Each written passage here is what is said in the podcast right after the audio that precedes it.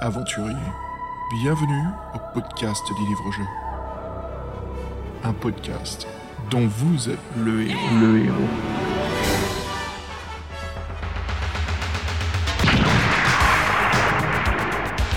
Hey, salut les aventuriers et bienvenue à un nouvel épisode du podcast dont vous êtes le héros. Wouh, Fred, salut mec. Ouais, fou, ça va parce que dur à sortir celui-ci. euh, L'envers du décor, c'est qu'on a eu des problèmes techniques. On avait déjà enregistré une première fois et euh, tout est parti à la moulinette. Euh, ouais, en plus on l'a enregistré en deux fois pour d'autres raisons aussi. Donc là, nous voilà, le mois d'août se termine, c'est la rentrée pour tout le monde et c'est la nôtre aussi. Et on est heureux de vous retrouver. Je suis heureux de te retrouver, Xav. J'espère que tu es heureux de voir ma ganache Ah. face de toi? Avec plaisir mec, avec plaisir. Attends, ça jamais 203 comme on dit. Hein. Là, c'était bien le cas pour l'enregistrement. hein. Mm. Bon, ça arrive, c'est pas grave, on va faire avec. Et comme ça, on, va reprendre ce qu'on avait dit avec encore plus d'entrain, parce que franchement, on a reçu des super nouvelles. euh, par contre, euh, pendant ces deux mois d'été, voire même avant, on a reçu euh, plein de courriers des lecteurs. Ah ouais, un sacré paquet et puis bien plein de, de, de gentils mots, donc c'est vraiment chouette quoi. Donc euh, merci les auditeurs hein, toujours de votre écoute, Euh, ça fait vraiment plaisir. Et puis voilà, on est parti pour euh, pas mal de choses cette année. On va pas faire de promesses, hein, malgré que je suis sûr qu'on en fera plus tard dans l'épisode, hein, Fred. Aïe aïe aïe, quoi. c'est toujours difficile de les maintenir. bah, en fait, la programmation, faut jamais écou- écouter ce que tu dis. Quoi. Ce que tu dis ne se, se fait, mais pas dans les temps impartis, donc il y a toujours des trucs qui s'intercalent en, en- en- à, la, pla- à la place, mais c'est comme ça, c'est pas grave. C'est ça. Mais, moi, je penserais, à un moment, faut peut-être réunir les podcasts par, par série ou par thème, plutôt, parce que, plutôt que choisir dans toute la liste, c'est un je pensais. là. Ah bah c'est quelque chose qu'on peut faire euh, sur SoundCloud, c'était une excellente idée. Ouais, bah écoute, euh, je vais m'en occuper, tiens. Voilà, bah les auditeurs, euh, à la suite de ce podcast, voilà, vous pouvez vous rendre sur SoundCloud et euh, vous aurez différentes playlists euh, qui seront par, euh, par, par thème ou par collection des livres dont vous êtes le héros.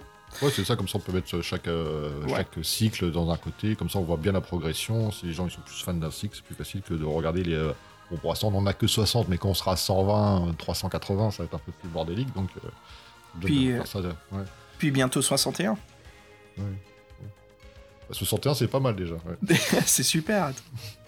Bah écoute Fred, pour commencer, on a euh, bah, le courrier des lecteurs, on a quelques emails. Alors euh, juste euh, petit mot avant qu'on les lise, on voudrait vous dire qu'on en a résumé quelques-uns parce que voilà, on a eu des auditeurs qui nous ont écrit de, très longues lettres.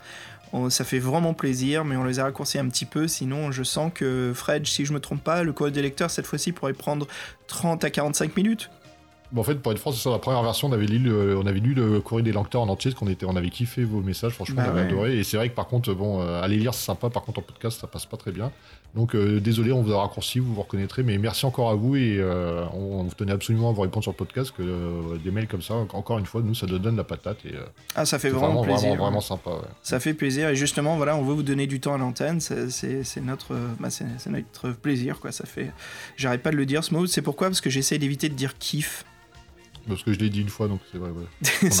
On alors notre premier courrier des lecteurs et voilà qui voilà. JP salut mec. Alors JP qui nous écrit euh, bonjour Xavier et Fred. Euh, je vous écoute depuis un moment déjà et je m'étonnais que vous n'ayez jamais testé les livres dont vous êtes le héros de la collection 4 du Graal. Bah tiens Grosse Ah. surprise, grosse surprise. Et ben voilà, de J.H. Brennan, également auteur des Loups Ardents. Euh, je me souviens que vous avez déjà chroniqué la Horde des démons dans un précédent podcast. Pourquoi pas tester la quête du Graal? Un côté très décalé, un peu à la Monty Python. J'adore l'écriture de Brennan. La nouvelle édition grand format est très belle. Nouvelles illustrations de couverture, on aime ou on n'aime pas. Par contre, les illustrations intérieures récentes, celles d'origine, avec quelques dessins inédits, du moins pour la VF. Je ne manquerai pas d'en faire un compte-rendu euh, de lecture tout prochainement sur mon blog. Voilà, salut JP, merci beaucoup de ce mail. Eh ben Fred, c'est parfait, non? Parce que qui- de quoi on va discuter aujourd'hui? Bah ouais, euh, de la quête du Graal, euh, premier volume, le château des ténèbres, et JP, euh, bah, il, euh, ouais, il écoute depuis longtemps, puis il doit nous connaître, donc il doit lire dans nos têtes et se connaître notre programmation, donc on... il- donc il a deviné qu'on ferait cet épisode-là, c'est cool, c'est bien. C'est la relation privilégiée entre la France et la Belgique, c'est cool. Yes. Ouais. Et- Ouais. Ouais, et puis il est toujours sympa, JP, on vous invite à aller sur son mail. euh, Ah voilà, oui, toujours. un- Et puis JP, il a un blog, donc on va mettre ça dans les métadonnées du, du podcast. euh, voilà, donc euh, euh, souvent, dépendant de l'application que vous avez, vous passez de gauche à droite sur l'icône du podcast et vous aurez euh, toutes les informations nécessaires et on collera donc le, le lien de JP là-dessus. Et puis Fred, on a un mail donc de Nicolas qui nous a écrit un énorme mail. Voilà, Nico, on s'excuse comme on a dit au début, hein, on, résume un petit peu vos emails. Et euh, Fred, je te laisse, je te laisse lire le message de Nico. Oui, alors le mail de Nicolas, encore merci euh, Nico. Euh, tout d'abord, félicitations pour votre podcast que j'adore et qui m'ont motivé pour, à reconstituer ma collection de livres vous êtes l'héros. Il nous précise que sa maman a tout, a tout donné Emmaüs. Belle, belle initiative, mais bon, il faut penser aux petits gamins que, que, nous sommes encore. Et donc, il a refait sa, sa collection, c'est cool, pour les relire et les faire découvrir à ses filles. Ça, ce qu'on adore, nous, c'est la transmission entre les mmh. générations. C'est pour ça qu'on espère que livre de Zon et ça durera un petit peu. Espérons qu'ils adorent. Puis c'est bien, la lecture, c'est euh, quand même mieux que de s'imaginer, c'est quand même mieux que regarder fixement. Bon, bref. Donc lui était grand, lui, euh, Nico, c'est un grand, grand fan de sorcellerie. Donc il nous a résumé avec plein de détails euh, nos deux derniers épisodes. Il nous a fait pas mal d'errata aussi. Il a bien, il a bien vu la différence entre le livre et, l'application qu'avait fait Xavier. Voilà, et puis il nous aidait justement à bien distinguer, surtout pour Fred, toi que tu saches les différences en fait que j'ai eues qui étaient uniques qu'à l'application et qui n'étaient pas justement dans, le, dans les livres. Oui, comme les contresorts, il avait précisé, ou, euh, mm. le, ou le copain Gobenin ou Gobelin, je sais plus. Ouais, et, même certaines localisations d'indices qui étaient dans la cité de Carif. Mm. Ouais, donc son mail était vraiment très très détaillé. Euh, là, vraiment, on, on, voit vraiment que euh, Saga Sorcellerie la connaît comme le bout de, sur le bout des doigts. Ah ouais. Et, donc, on est content parce que grâce à notre émission, on lui a quand même appris deux trois trucs et il a, il a craqué pour les. il a craqué, il a, il a bien été tenté par les applications. Et il a bien vu que c'était une histoire différente et donc avec beaucoup de modifications. Et il nous attend pour le prochain épisode de la saga qui est La couronne des rois, qui sera et je sais pas quand. Voilà. T'imagines, tu sais, t'entends la voix au montage, ça fait qui sera, et puis t'entends une voix digitale bien différente de ta voix qui fait le 12 septembre 2020. oui, grosse suive. Et euh, Fred, c'est arrivé, toi, que tes parents, des fois, te débarrassent de certaines choses pour euh, dons de charité, Emmaüs ou autre, et que toi, tu tu te dis, mais merde, j'aurais bien aimé garder ça quand même. Non, je suis mon propre meurtrier. C'est moi qui l'ai fait quand j'étais euh, ouais, quand pré-ado. Je me suis séparé de mes jouets. J'ai fait les, les, brocantes, là, les, les, et voilà, j'ai vendu tous mes jouets, les livres de héros, tout ça, c'est parti. Mais je crois qu'en fait, je me suis bien peu parce que je m'en souviens, euh, pas forcément sur les livres de héros, mais sur les BD. J'avais plein de BD. Mm. Et enfin, je m'en souviens, j'avais même pas installé mon stand, que déjà toutes mes BD étaient parties. Le mec avait été avec sa lampe torche. Je crois qu'il a vu que c'était les premières éditions des Gaston Le Gaffe ou je sais pas quoi. Le mec il est tout parti avec tout. moi, j'avais déjà fait, j'avais déjà fait ma journée. Non, mais ouais, non, mais moi, je me suis séparé de tout.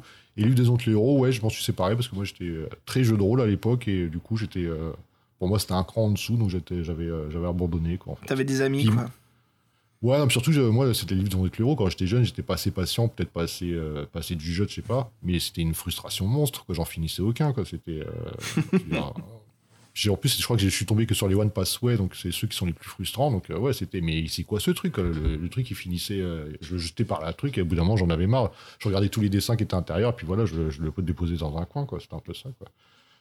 je t'imagine en train de lire euh, la, caverne. C'était quoi la caverne à sorcière des neiges Oh là là, ça fait trop longtemps. Enfin, Ian Hemingstone, quoi, ce fameux The One Way. Je t'imagine en train de jeter le livre contre les murs comme un, comme un joueur enragé de Mortal Kombat avec sa manette, quoi. Ah mais putain, mais c'est quoi cette merde Et puis t'as le livre qui vole à travers le salon. oui, en plus, comme ça, comme gamin, j'étais pas mal comme ça. donc, euh, ah, moi j'en ai cassé. ça a dû arriver. Je crois que j'ai cassé ma manette turbo euh, Super Nintendo sur Final Fantasy 4. J'en avais tellement ras le bol du dernier boss, ça me gonflait. Surtout quand tu meurs, tu sais, genre il lui reste 5 points de vie, tu vois le truc à la con qui t'énerve. Je suis pas Final Fantasy, mais j'ai pas, j'ai pas de test. Je, vois, je vois très bien. Hein. Très bien. Et puis euh, c'est là où tu découvres que le boss final il a une troisième phase, donc ça sert oh. absolument à rien, que tu vas crever juste après. Quoi. ah ça c'est dur.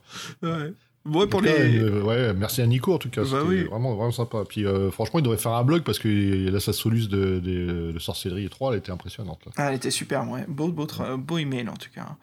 Et puis voilà, on a un dernier email de Étienne. Donc Étienne qui nous écrit Bonjour à tous, chers podcasteurs. Euh, j'ai découvert votre podcast sur les livres dont vous êtes le héros par le biais du site La Taverne des Aventuriers. Depuis plusieurs ah mois, j'ai. Hmm? Non, je vais dire, bah ouais, les copains, pardon. les amis de la taverne. Depuis plusieurs mois, j'ai écouté avec intérêt les épisodes. Je les savoure le matin, dans le désordre pendant mes séances de fitness, et le plaisir que j'en retiens m'invite à vous écrire pour vous complimenter. Donc voilà, Étienne qui nous écrit un très très beau email, euh, très poétique à certains moments, voilà, pour nous féliciter de notre travail sur le podcast et les aventures qu'on a fait. On est très humble, Étienne, merci beaucoup, hein, ça fait vraiment, vraiment plaisir, mais on, voilà, on espère faire toujours de notre mieux, d'enrichir les épisodes pour, pour vous tous, les auditeurs, hein, toujours vous, vous donner euh, le meilleur qu'on puisse faire avec Fred, et puis une émission qui, qui, vous fait marrer, qui, qui vous fait sourire et qui vous rappelle donc euh, par nostalgie ou même voilà, de redécouvrir des, des livres. Et, euh, Ouais. Oui, non, excuse-moi. C'est vrai qu'Etienne avait une belle, il avait une belle plume, mais il partage un point commun avec Fabien, c'est qu'ils écoutent les podcasts pendant leur séance de fitness. Donc, euh, Ouais, ça, mais c'est bien. C'est marrant aussi. Restez, restez fit, restez en bonne santé, euh, n'importe quelle façon. Ou sinon, bah, moi j'aime bien me poser devant la télé et jouer un petit peu à la console, je vais pas le dénier. hein. Euh, et voilà, et Étienne qui nous finit euh, sa lettre, euh, qui nous dit Mais quels que soient vos choix éditoriaux, je continuerai pas moins à me régaler de vos émissions. Encore bravo et merci. Donc euh, merci, merci. Mail des- et Étienne nous disait en plus à la fin de nous proposer de lire un peu plus aussi les, euh, les livres euh, qui sont Oui, indépendants. euh, indépendants, ouais, qui sont, Ouais. qu'ils étaient meilleure qualité que les originaux des fois, parce que Mhm. ouais, j'imagine ça en- facilement. ouais. Bah oui, si vous êtes écrivain de livres dont vous êtes le héros, ou de livres-jeux, n'hésitez pas à nous écrire euh, via email, donc pdvlh at to-seti.org ou vous pouvez nous vous rendre directement sur notre site web to-seti.org slash pdvlh.html et vous verrez tout en bas du site, il y a donc euh, une petite section où vous pouvez nous écrire. Je sais que pas mal d'auditeurs utilisent euh, cette façon-là, c'est très rapide. Et puis nous, avec Fred, ça nous permet de recevoir vos emails en direct euh, immédiatement. Et voilà, on peut vous répondre. Donc si vous voulez qu'on teste un de vos livres ou que vous voulez qu'on en parle, nous, ça nous fait plaisir de, de vous faire de la pub et puis d'aider, quoi. Ça, ça, tout ce qu'on peut faire justement pour aider les écrivains, quoi. Ouais, puis ça entretient la passion générale. Il y a toujours des choses qui sortent, que ça sert à rien de. euh, Les livres autres héros, les, bon, les, les, les filles fantastiques, c'est très bien, c'est ceux qui nous a donné envie, mais c'est vrai que des fois, c'est un peu sclérosé, on les connaît tous, il y en a qui les connaissent par cœur, donc euh, des trucs nouveaux qui sortent, c'est- génial, quoi. La nouvelle vague. Eh ben. Fred, hein? La what? Yeah! Yeah En parlant de vagues, on va faire pas mal de... de- on a toujours de la, de la- de la musique, hein, peut-être une vague, new, new vague, la nouvelle vague, new wave. New Hein? Wave of British Heavy Metal? Euh, ah, je pensais que toi, t'étais plus Alphaville, Big in Japan. Ouais, je sais bien, je plaisante, m'acheter une perche. Je te le filerai un peu plus tard, celui-là. Euh, on va commencer par un petit morceau de Future Funk, histoire de se mettre dans le bain. Euh, on se motive, surtout pour ceux bah, voilà, qui écoutent euh, le podcast en salle de sport. Voilà, ça, pour vous booster un peu. Et puis ceux qui se posent chez eux, bah, n'hésitez pas à en profiter. Et puis voilà, un petit moment de détente. Je te propose, Fred, un morceau de Future Girlfriend. Oh, pardon, putain, t'as entendu cet anglais de merde, là? Oh Oh, c'était du barbarisme. Future Girlfriend. Euh, future Girlfriend. Voilà. Euh, avec mon accent français. Euh, Donc, euh, je vous propose un morceau de Future Girlfriend qui s'intitule On You. Allez, à toutes.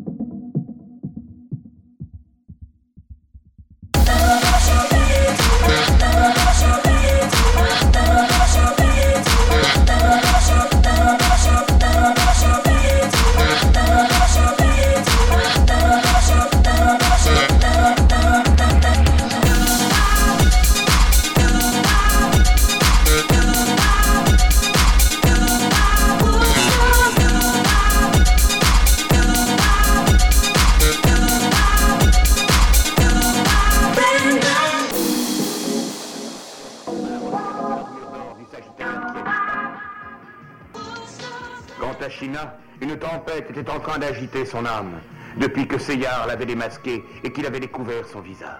One, two, three, four. Allez, c'est parti, Quête du Graal, volume 1, l'histoire du livre Fred. Alors, il a été édité pour la première fois aux USA en 1984 et en France en 85. Il y a eu en tout 5 éditions françaises, quand même. hein. Le livre est toujours édité à ce jour en France. Il y a 156 paragraphes numérotés et 12 pour la section du temps des rêves, quelque chose qu'on vous expliquera un peu plus tard. Alors c'est encore moins qu'un livre de la collection Dragon d'Or, mais certains paragraphes font plusieurs pages. Avant d'entrer dans l'aventure, il y a une très longue introduction, elle est assez déroutante, mais en même temps innovante. Et le titre d'origine est The Castle of Darkness. Et puis, avant de parler justement des illustrateurs, si on parlait justement de l'illustration du livre, Fred, qui est assez... euh, qui, est plein d'action. qui est plein, qui d'actions, qui, euh, qui voit qu'il donc on va vivre une aventure dans un endroit sinistre, donc le fameux château, qu'on- sur lequel on arrive dans- par une barque euh, autour, parce qu'il est entouré d'une étendue d'eau. Euh, notre protagoniste qu'on joue sûrement est un chevalier, il a une armure et il se tient debout face au château. euh, on voit qu'il y a du vent et donc il s'apprête à, l'investir. Et oui, donc c'est une situation qui met très, euh, qui ambiance comme on dirait maintenant euh, sur Paris. Et euh, euh, donc, euh, après, euh, elle a pas que des qualités, elle a aussi quelques défauts. Et euh, la première, c'est qu'on va dire qu'elle euh, qu'elle respecte pas totalement euh, les personnages qu'on joue et la description du château, mais ça, on va penser que c'est une question marketing. De toute façon, euh, on en reviendra sûrement au, débat plus tard avec Fabien sur la couverture. Bah, je sais pas, toi, ce que tu en penses, toi, Xavier, par rapport à cette histoire que ça, ça représente pas vraiment le personnage qu'on joue dans l'aventure. Ouais, bah écoute, je sais que c'est- pas du tout ce qui se passe, absolument pas dans, l'histoire, mais je la trouve vraiment sympa cette couverture, malgré euh, ce qu'on dit hein, sur le côté où, le personnage va tomber dans la flotte, blabla, tout ça. Je, je comprends, oui, oui, d'accord, mais je la trouve très, euh, très, euh, très, très euh, prenante, en fait. Ça me donne envie de lire le livre. On dirait qu'il y a une belle aventure qui nous attend. Alors dis- discutons justement de notre euh, illustrateurs, parce qu'il y en a trois pour ce livre, deux à la base, maintenant trois hein, avec la nouvelle, la nouvelle édition. Le premier, quelqu'un de très très important hein, euh, dans, dans le monde justement de l'illustration de l'heroic fantasy, fantastique, qui est donc John Howe. Alors John Howe, c'est un illustrateur euh, canadien qui est né en 1957. Il passe son enfance en Colombie et puis après il fait des études artistiques en France euh, où à ce jour il vit en Suisse. Depuis qu'il est enfant, John Howe dessine. C'est sa passion, c'est dans la famille, au point où justement sa grand-mère elle peignait euh, euh, par loisir, sa mère elle peignait pas, mais elle était toujours là à le motiver. Donc tu vois que John, euh, John il était entouré de motivation et aussi d'autres illustrateurs. Donc c'est très très bien qu'on veut environnement et on voit qu'à la fin, bah, ça a donné un excellent artiste. Alors, tu te dis, qu'est-ce qu'il fait? Fred Il va faire des études en beaux-arts, non? Paraît logique. Ouais, bah non, il part dans la mécanique automobile. On s'y attend pas. Évidemment, ça, ça se passe pas comme prévu. John déteste ses études et puis euh, bah, il retrouve passion hein, dans, dans les illustrations de Frank Franzetta qui justement commence à collectionner. Donc il doit avoir une sacrée euh, collection des, des, œuvres. hein. À savoir, c'est qu'en Amérique, euh, ces couvertures de livres, elles étaient utilisées, si tu veux, sur des, des petits bouquins qui regroupaient pas mal d'histoires courtes. Donc il y avait énormément de volumes qui étaient imprimés, que ce soit des histoires courtes de Conan le Barbare, Flash Gordon, donc euh, Frazetta, voilà, on retrouvait ces œuvres euh, vraiment partout, énormément de dessins.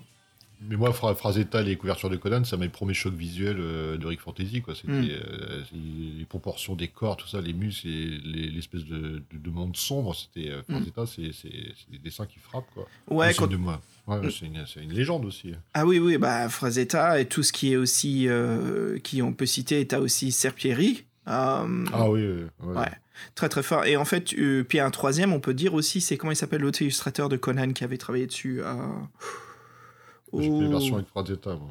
Frazetta, et t'avais aussi. euh, Ah, j'ai oublié, mince. Euh, tant pis, on saute. Ouais. Mais euh, ce qu'il y a en fait, c'est qu'ils ont un, un- un- comment dire, un investissement très très fort en fait dans l'anatomie du corps.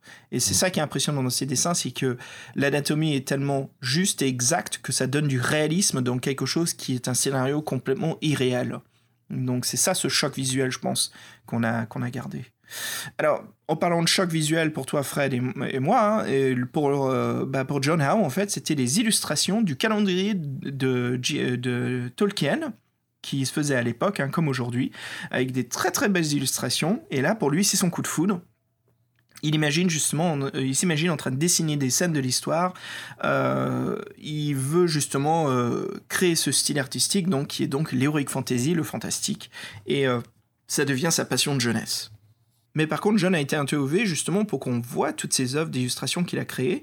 Et puis il dit justement dans l'interview que, que tout a disparu. Et la journaliste lui dit bien, bah, il y a bien un vieux carton, quelques dessins d'époque sous un de vos lits à la maison. Et puis il dit non, non, tout, a, tout est perdu. Et ce qui est bien dommage, quoi. Donc, euh, assez triste. Donc voilà, bah, qu'est-ce qui se passe? Bah, Le pré-ado devient ado, adulte, et puis euh, c'est l'heure d'aller à la fac. Ouais, bah, il a quand même compris que la, la mécanique c'était pas pour lui. Donc après son bac, qu'est-ce qu'il fait? Il va, à Strasbourg, il change un peu pour une reconversion dans les études d'art décoratif. Malheureusement, bah, encore une fois, il aime pas ce qu'il apprend. euh, Il détruit tous ses dessins qu'il fait pendant ses études, même ses premiers travaux professionnels et payés, tout ce qui était publicité, couverture de magazine, caricature politique, il a tout renié. Mais tout ça dans un grand carton fermé avec dessus euh, comme inscription ne jamais ouvrir. Donc là, on peut dire que je crois qu'il en fait, il aimait pas que c'était le côté mercantile euh, de son art. Donc lui, euh, ce qu'il bottait, c'était la- l'architecture médiévale. Donc il était très minutieux, toujours un travail de qualité.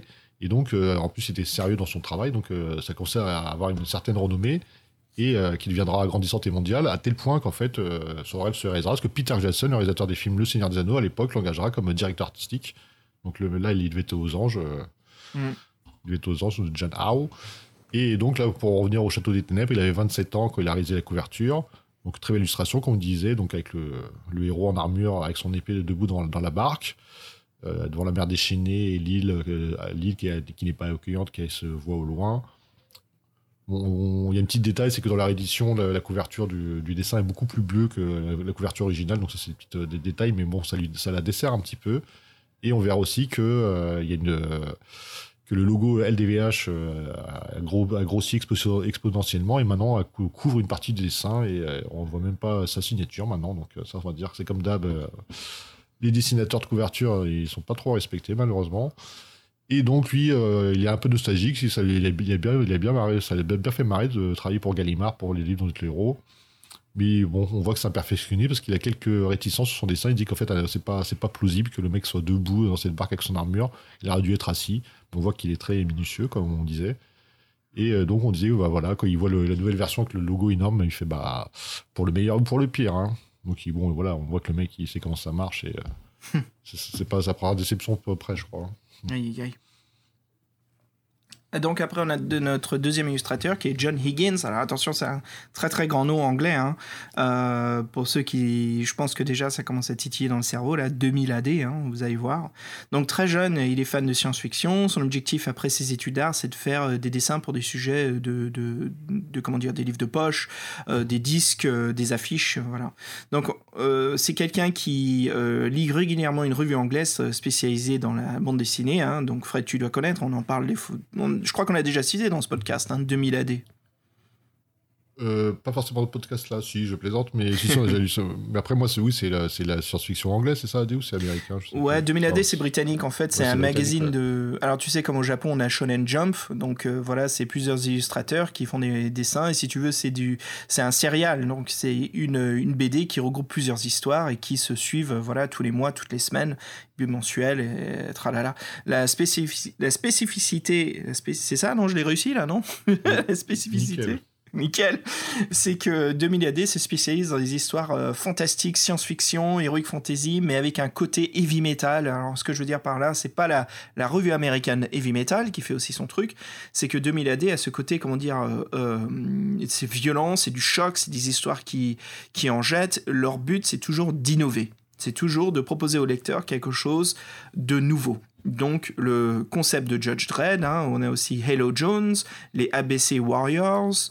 Euh, Oui, ABC on a, déjà- parlé de tout ça. Ouais, ouais, toutes ces choses très très importantes. Voilà, tout ça est né de 2000 AD. Donc voilà, John Higgins, bah, il veut bosser pour eux. Donc euh, il voulait essayer la bande dessinée, euh, il voit que ça lui plaît immédiatement et c'est décidé, il va en faire son métier. Donc voilà, 2000 AD qui lui a donné envie de faire cela. Alors, avant de connaître le succès, il aurait tout essayé, bien, aussi bien des illustrations médicales, des publicités, des peintures murales extérieures et des peintures lors des performances d'artistes. Mais ce sont les séries de Judge Dredd et surtout de John Constantine, Hellblazer, qui lui apporteront une reconnaissance des professionnels et du public. Il se fait dénoter avec euh, son magnifique talent d'illustrateur. Et il est considéré aujourd'hui comme un des piliers de la bande dessinée américaine et britannique. Très très très très fort. Et puis euh, voilà, il est indépendant, il travaille chez lui du matin au soir, tous les jours de la semaine. hein. Il s'accorde peu de repos, le mec c'est un bosseur, un dur quoi, mais il est content de sa vie et euh, il se voit pas faire un autre métier. Aujourd'hui, il a 68 ans actuellement. Euh, et quand il avait 33 ans, quand il réalisa les illustrations intérieures qui sont très graphiques, très détaillées euh, du Château des Ténèbres. Ouais, bah, du bon boulot, encore une fois. Et euh, donc là, on fait un petit mot aussi pour l'illustrateur de la nouvelle couverture, le, le pe- petit français Didier Nguyen. Donc lui, il est un jeune illustrateur, freelance et il est contacté en Gallimard pour faire les couvertures des nouvelles éditions françaises, donc qui sortira en 2019. Lui, il est parisien, il travaille énormément en fait pour les jeux vidéo. Il est même spécialisé dans la conception des personnages. Et en 2018, il est même parti aux USA pour travailler avec Activision. Donc, euh, je pense qu'il a bien du taffer là-bas pour apprendre pas mal de choses. Et donc la nouvelle édition du Château des Ténèbres, un bon couture doré, le logo, le euh, Quête du Graal euh, est présent sous forme de coupe. Ça, c'est, un truc assez sympa. On avait, on avait, on avait noté ça avec, en off avec toi, Xavier, t'en souviens? Yeah, QDG Ouais, Avec la petite coupe là, ça, c'est, bah, pour une fois, c'est une bonne idée. Ouais, c'est Euh, génial. Parce que, ça- parce que le dragon, bon, c'était pas forcément euh, la meilleure conception de la Quête du Graal. Ouais, mais ce que j'aimais bien en fait, ce petit dessin, c'était le chevalier avec sa lance. Tu sais, ce côté, ça, ça faisait très roi Arthur, mais en effet, je veux dire, la, la coupe, le, le Graal, c'est plus symbolique pour cette série. Donc ouais, pour, parler vite fait, euh, rapidement pardon, de, de sa couverture, donc on avait déjà fait le code couleur euh, doré, euh, violet, donc bien sûr, c'est des couleurs plus numériques. Donc là, en fait, la couverture, ce qui change, c'est qu'on y voit Salom, qui est le sorcier, le, le- le méchant de l'histoire. Il est assis sur son trône de pierre en compagnie de ses deux chiens. Donc voilà, c'est un petit spoil pour l'aventure. Donc euh, c'est assez bien fait. Euh, bon, par contre, c'est vrai que la caractéristique de dessin, encore une fois, ne correspond pas à la caractéristique de- dans l'aventure, mais ça, on chipote, on chipote. voilà. Il y a déjà une progression quand même depuis le, le dernier, le- la dernière illustration. Ouais, voilà, oui, on disait que euh, c'est Fabien qui nous fait remarquer que, bon, euh, dans Hans il a une revêtu d'une longue robe noire, et là, ici, c'est une cape mauve et une tenue verte. Donc, euh, il n'y a rien à voir, mais franchement, voilà. Bon, voilà. Et donc, euh, aussi, donc, c'était sympa de parler de Didier Nguyen, puis aussi parler de- du traducteur qui a, tra- qui a traduit, qui a traduit cette œuvre. Ah ouais, euh, Henri euh, Robillot, Henri Robillot qui est un des traducteurs qui travaille, euh, qui a travaillé le plus en fait pour Gallimard, euh, qui lui confia euh, énormément de romans à traduire. Alors Fred, essaye de deviner combien de romans tu peux traduire dans une carrière. Je, je arrive à 100, c'est pas mal. Ouais, 350, il en a fait. Ah oui, pouf. Ouais, c'est du boulot. hein. Euh, son grand talent était euh, qu'il pouvait aussi bien traduire du polar américain bien corsé que de la science-fiction ou des romans pour enfants, et bien sûr des livres dont vous êtes le héros. Euh, il en a traduit environ une dizaine. Euh, et puis euh, bien entouré, car sa femme, tout comme lui, euh, est du même métier. Hélas, Robillot, Robillot nous quitta en 2009. Donc merci beaucoup Robillot. Et puis Robillot, moi je te dédie un verre. Putain, j'ai cru qu'il y avait un tremblement de terre. c'est mon bureau parce que je, je bois une bière pour Henri Oboyo. Merci beaucoup de tes traductions et euh, bah, de nous avoir donné euh, bah, des, bah, de très très bonnes euh, histoires de l'anglais au français. Mm. Santé. Allez, cheers, parce que là, on va parler de l'auteur maintenant. Yep. Ah, Brennan, mais qu'on le connaît, notre Brennan. Notre Herbie, c'est notre petit Herbie à nous. Herbie, ouais. Herbie. Pardon. Alors, si tu passes. Ok, prépare-toi au jeu de mots pour. euh, à la blague pourrie. Si tu passes. Du. Fais chier. Si tu passes de Loup Ardent à la quête du Graal, est-ce que tu es en train de faire du Airbnb? Oh, oh, putain, c'est pour ça que tu l'as- retenu pendant 30 secondes, ta blague là. En fait, c'est drôle que c'est nul, hein, parce qu'en fait, elle est pas drôle. hein, c'est- Waouh Aïe aïe aïe Putain, attends. c'est du, non-sens. Arrête, ouais. tu m'as brûlé là. Je crois que j'ai une blessure. Il faut que j'aille chercher de l'aloe vera. C'est une blessure à l'âme. Là. bon, notre petit Her- Herbie. Tiens, tiens, tiens. C'est ça, elle est pourrie ma blague. Elle te fait toujours marrer. Oui, bah oui, ça me fait rire. ouais. Elle est naze. Alors, bah, bah, Brennan, c'est notre, euh, bah, c'est notre pote Fred. Je te laisse euh, nous faire une. On va, on va rediscuter un petit peu de Brennan. hein, On, on en a déjà parlé, mais voilà, si c'est votre premier podcast, on voudrait vous faire quand même un petit résumé pour, pour vous mettre euh, à jour. Donc, Fred, je t'en prie, vas-y, parle-nous un Ouais, petit peu de notre Herbie. Herbie, oui, donc nous on le connaît par les livres dans d'autres héros, mais il faut savoir en fait que lui, euh, il est très prolifique. Il a écrit plus de 120 livres avec un, un quota total de vente de 8 millions d'exemplaires. C'est pas n'importe qui quand même. Et son public est aussi bien jeunesse qu'adulte. Donc en France, lui, il y a seulement ses livres dans d'autres héros qui ont, été euh, édités et qui sont sortis. Et donc les 8 collections de la quête du Graal, il les a intégralement euh, écrits. C'est lui qui les a tous réalisés. Et il a fait aussi euh, quelques autres livres de la collection Épouvante et bien sûr Lou Ardent, qui est bien connu sur le podcast.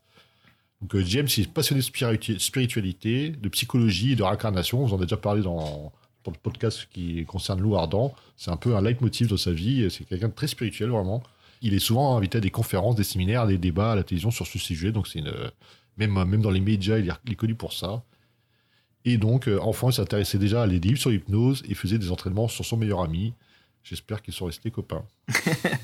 Ouais, et puis c'est quelqu'un de très très prolifique en carrière. hein. Euh, Il devient journaliste à 18 ans, il publie son premier livre à 20 ans, et il consacre totalement euh, sa vie à l'écriture euh, quand il arrive dans la trentaine. Sa bibliographie est incroyablement diverse. hein. On passe du roman d'amour à la science-fiction et aux essais sur la psychologie, livres d'humour ou encore des documents sur l'Égypte et le Tibet et une multitude d'ouvrages ésotériques. Donc euh, très très prolifique, très fort comme écrivain James. Je pense que c'est l'écrivain qui nous inspire, Fred. hein. C'est comme euh, Stephen King, tous ces écrivains qui sont. Tu te demandes, mais comment ils font pour écrire autant et aussi vite hein? Ouais, il y a même une légende comme quoi avec Stephen King, aurait des nègres, mais je sais pas si c'est le cas. Ah. Euh, je- Euh, Moi, ce que. C'est quoi? Je dirais le plus grand ennemi de l'écrivain, c'est quoi? C'est la résistance. La résistance. Le plus dur, Oui. Le plus dur, Fred. la feuille Non, mais on est d'accord tous les deux. Le plus dur qu'on écrit, c'est pas de quoi écrire, c'est de d'écrire. C'est de s'asseoir et de taper ou d'écrire, de prendre oui. son stylo. ah oui, ah oui, des idées, on en a plein. Par contre, les, Ouais. les- aller jusqu'au bout des idées, ça, ça prend du temps. C'est la résistance. C'est ça qui nous. C'est notre plus grand ennemi. Euh, c'est c'est du boulot, quoi. Et donc, euh, bon, chapeau à tous ces écrivains qui arrivent à le combattre. C'est du boulot.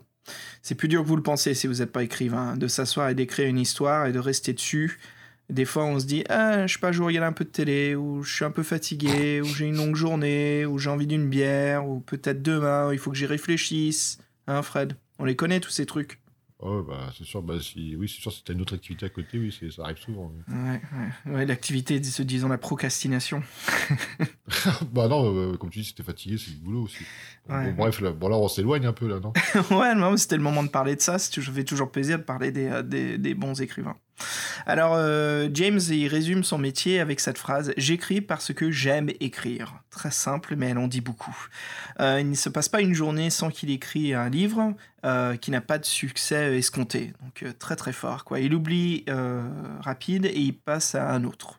Sa référence li- littéraire, c'est marrant, ça, on le réévoque, hein, c'est Stephen King qui apprécie tout en lui et ne dit jamais souffrir des critiques qu'il a pu avoir ou qu'il a toujours. Il se rend compte avec le recul que ce n'est pas normal d'avoir lu euh, tant de livres sur l'hypnose quand il était enfant. c'est marrant, hein Tu vois, je pense qu'ils sont plus potes, alors. Ah oui, oh non, merde, comme- t'as dit. ouais. Alors, il n'a jamais considéré qu'un livre dans The Héros était un livre pour la jeunesse. Euh, il est très content que Les Quêtes du Graal soient un succès mondial. Et James pense que les lecteurs ont aimé ses aventures car il glisse pas mal d'humour. Mais il est surpris car il juge son sens de l'humour plutôt stupide. Ça, Fred, on va en revenir parce que c'est un très très grand, un très. Oui, Pardon. C'est un point important, je pense même qu'on va en parler avec Fabien tout à l'heure. hein. c'est sûr. Mm, mm. Et voilà, James Herbert Brennan, donc Herbie, hein, a 77 ans, et puis euh, il avait 44 ans quand il a écrit Le Château des Ténèbres. Alors parlons du livre.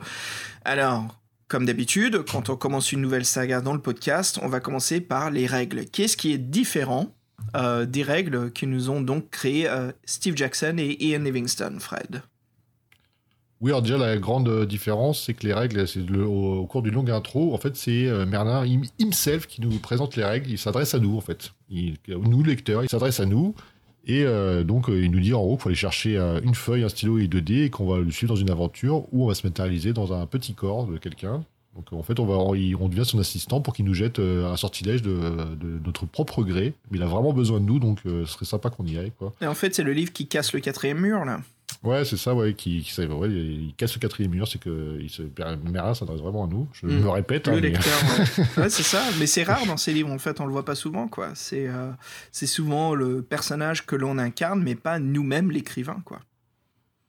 Bon, un pardon, euh, les- ouais. je veux pas dire l'écrivain, je veux dire le, le, le lecteur. Tu voulais dire quoi?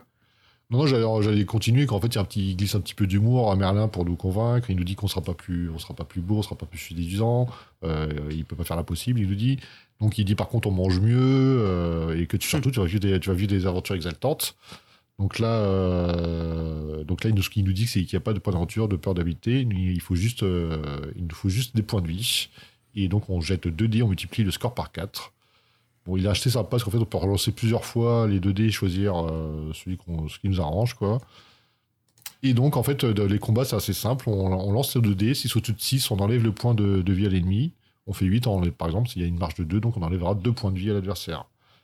Et donc, euh, en plus, c'est sympa parce que souvent, quand il y a 5 points de vie restants pour l'adversaire, en fait, ils ne sont pas morts mais évanouis. Ça évite de dire j'ai tué tout le monde. Non, tu les as juste mis hors de combat. C'est une petite différence, mais ça en dit déjà beaucoup sur l'univers. C'est plutôt des. Si un, si un jeu où tu trucides tout le monde en faisant des décapitations, bah, tu sais que c'est un jeu violent. Là, tu vois que. What the fuck? Oui. tu vois, tu, bah, par exemple, la voix du tigre, c'est violent. Parce que t'as même des. T'as, t'as plusieurs façons de taper l'adversaire. Donc, euh, c'est un jeu qu'on va considérer comme violent. Et bon, celui-ci, tu vois bien que c'est déjà plus, euh, plus zen, plus sympa. Quoi. Tu dirais que la voix du tigre, c'est le canne survivant des livres êtes le héros? Non, non, bah, c'est pas non plus jusqu'à ce niveau-là, mais. Euh, le- la, la façon combat est beaucoup plus développée quand même. Donc, euh, et puis, t'as plus envie de, faire des beaux coups à l'adversaire. Là, les combats, c'est pas. euh, c'est pas ce qui. C'est pas le primordial de l'aventure. Bon, c'était un petit détail, voilà. Donc ensuite, euh, c'est la même chose pour l'adversaire, on lance ses dés, on respecte les mêmes règles, les Merlins nous surveillent, donc euh, pas de triche. Je, je sais pas si ça a vraiment marché cette technique de, l'auteur pour que, pour que la triche ne se, ne se fasse pas. J'ai des doutes. Et, et ce qui est sympa, c'est qu'il y a une possibilité de récupérer donc des points de vie en dormant. Donc système de système assez simple. hein. Euh, donc la particularité du, en fait, que quand on dort, donc on en parlé un peu plus tôt, c'est le temps du rêve. Et là, pour y accéder, il faudra jeter, faudra jeter un seul dé et faire un score entre 1 et 4 déjà. Et ensuite, pour savoir dans quel rêve on fait, on jettera 2 dés de 6. Et donc, il y a des, paragraphes qui correspondent aux aventures et là qui sont assez euh, divers et variés. Mais je pense qu'on en reviendra un peu plus tard euh, quand Fabien arrivera pour, euh, pour avoir un ressenti de nous trois là-dessus. Mhm. Et en fait, le problème, c'est que bon, c'est annoncé pour nous faire gagner des points de vie. Et en fait, euh, selon euh, le monde, euh, le rêve qu'on fait, ben, on peut perdre des points de vie au final. Donc, c'est vraiment un peu euh, un double tranchant, on va dire. Ouais. Et, euh, et en fait, sachant qu'on quand on rentre dans le temps du rêve, on est délesté de tout nos- de notre équipement, de notre protection de nos armes. Donc, on est nu comme un verre. Donc, c'est vraiment, en fait, le temps du rêve, c'est un, au- un autre, c'est une autre source de danger, tout simplement. Voilà, donc c'est c'est à faire avec parcimonie. Personnellement, moi, je crois pas que je l'ai utilisé le temps du rêve. Mm, Moi, je l'ai fait juste pour le lire, voir ce qui se passe, ouais. On en reparlera après, ouais.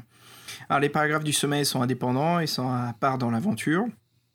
Voilà, on en parlera à la fin de, l'émission, hein, tous les trois ensemble, euh, de ce qu'on peut y rencontrer et ce qui se passe. Alors, c'est pas tout, Fred, on a aussi la possibilité d'avoir des points d'expérience que l'on peut gagner lors des combats ou dans des énigmes gagnés. En fait, les points d'expérience, c'est comme une carte de fidélité dans le jeu. Euh, on gagne un point de vie par tranche de 20 points d'expérience gagnés. Voilà. Alors, lors de chaque combat, il y a la possibilité d'obtenir une réaction amicale de la part de l'ennemi. hein, on lui glisse un peu l'argent dans la poche. Cela évite ainsi le combat, mais ce n'est pas facile. On jette les dés euh, pour l'adversaire une seule fois. Pour nous, on jette les dés trois fois de suite pour que l'ennemi devienne un ami et peut-être plus si affinité. On verra ce qui se passe. Le score total de nos trois lancers euh, de dés doit être inférieur au score obtenu du seul lancer de dés de l'adversaire. C'est quand même quasi impossible, hein. Ouais, c'est pratiquement. euh, les probabilités sont très faibles. Ah oui, Il un- faut qu'il fasse un 6 déjà ou un 5 pour que tu aies une petite chance. euh, ou un Laisse 4. tomber. mais, euh, ouais, c'est chaud. Mm. Non, c'est vachement chaud. ouais.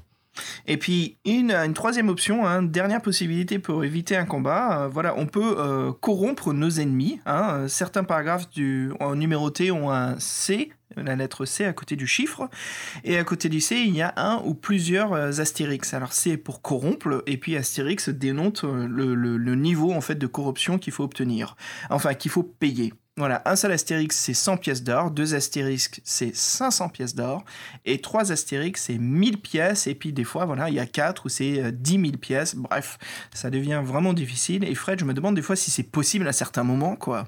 Où est-ce qu'on trouve tout cet comment- or comment tu tra- comment tu travailles 10 000 pièces d'or sur toi déjà Bah oui, non mais oui, ok, il y a la question logique. Et si on commence déjà à critiquer comment le chevalier peut tenir debout dans la barque sans voile, c'est Ah oui, c'est sûr que là on peut se dire comment tu fais pour tenir autant de pièces d'or sur toi, quoi? Si, si, là, dans, dans l'aventure, à un moment, tu tombes sur euh, plein. euh, tu peux tomber sur un trésor d'un mec avec plein de des pièces, des à foison, mais tu te dis, mais à quoi ça me servir tout ça? Euh, Eh Fred- j'y- ai même pas pensé pour essayer de corrompre les, les mecs tellement c'est. Je crois qu'on devrait marquer une pause là, parce que c'est la première fois que je n'ai pas obtenu un bonus que toi tu as eu. Watch out Attends, on va, on va marquer quelque chose dans l'intro du, euh, de l'épisode. You win! Ça va. Alors voilà, bon, si on possède euh, de l'argent, on peut lui proposer ce pot de vin, mais voilà, l'ennemi peut refuser en cas de mauvais lancer de dés. Donc c'est fou, il y a quand même un risque après, quoi. Et même si l'affaire n'est pas conclue, on perd obligatoirement la somme mise en jeu. Ça, je comprends pas, parce que si on bute l'ennemi, pourquoi on va pas ramasser l'argent? Non, c'est-à-dire que si tu essaies de le corrompre, tu donnes les frics et le mec il fait non. Bah voilà, tu lui as donné le fric, mais il a dit non quand même. Bah, Bah tue-le, oui, bah, après tu le combats contre lui. Donc, voilà. ouais, et puis tu ramasses ton fric. Bah non, il est perdu. Il- non mais qu'est-ce que... Non mais que tu vois ce que je veux dire Oui, oui, bon, allez, hein. Bon, hein. La logique en, de fantasy, c'est pas, c'est pas le truc le plus. euh, hein. Écoute-moi bien, moi je propose qu'on euh, change les règles là-dessus. hein. Homebrew, comme on dit hein, pour les jeux de rôle. Tu Oh, récupères le- ta thune. Si tu butes le monstre à la fin. Exactement. Ouais, ouais. Bah, en parlant de buter des monstres et euh, Eh, faire plein de violence. Excuse-moi, je, excuse-moi, mais je me souviens comment ça finit avec l'histoire de la thune à la fin de l'aventure. Tu vois, c'est. euh, Oh oui. on, s'en fout de ta règle là, quoi. Pardon. je, suis en train, je suis en train de m'emporter là. Non, c'est ce que dit le livre en plus. Bah tiens, comme tu t'emportes, euh, fais-le comme le mana. Parle-nous des armes et de la magie. Ouais, les, armes et la magie. Donc, euh, Merlin nous a surnommé Pipe et euh, il nous a choisi sur Terre pour accomplir une mission bien précise. Et pour ça, on aura besoin d'armes. Donc, on a de la chance, on, reçoit Excalibur, mais Excalibur Junior, qui est surnommé EJ dans le livre. On reçoit aussi une dague, un pourpoint en peau de dragon. Donc, en fait, ce qui est bien, c'est que l'épée et la dague, ils infligent des dégâts importants. Donc, par rapport au système de combat qu'on vous a donné tout à l'heure, en fait, ça nous fait des bonus supplémentaires euh, par rapport aux marges. Et en fait, le pourpoint, on peut même récupérer des points de vie. en fait, c'est une armure, tout simplement. Ça nous a, en fait, quand euh, le mec se protège de 2, donc ça a perdu 6 points de vie, bah, au mieux d'en perdre 6, on en perd 4, tout simplement. Et donc, ouais, donc euh, Uji, elle nous parle, et euh, pour nous, elle nous parle euh, de façon spontanée. Et en fait, euh, on n'a pas été prévenu par Merlin, donc euh, la petite scène dans l'aventure est un peu cocasse. Et donc, en fait, on se rend compte qu'elle est plutôt euh, pleutre et pas du tout courageuse. On a elle a une frousse bleue des araignées et des couloirs sombres. Donc, euh, dans le château, ça nous a pas trop aidé. Et euh, en fait, elle nous demandera souvent de rebrousser chemin. Donc, c'est euh, le compagnon arme euh, pleutre. Donc, c'est assez sympa. Pour ça, c'est un truc sympa de, ouais, d'ambiance. Et en fait, on a aussi trois fioles qui permettent de récupérer des points de vie. Donc, voilà. Donc, ça, c'est des petits détails pour vous aider dans l'aventure.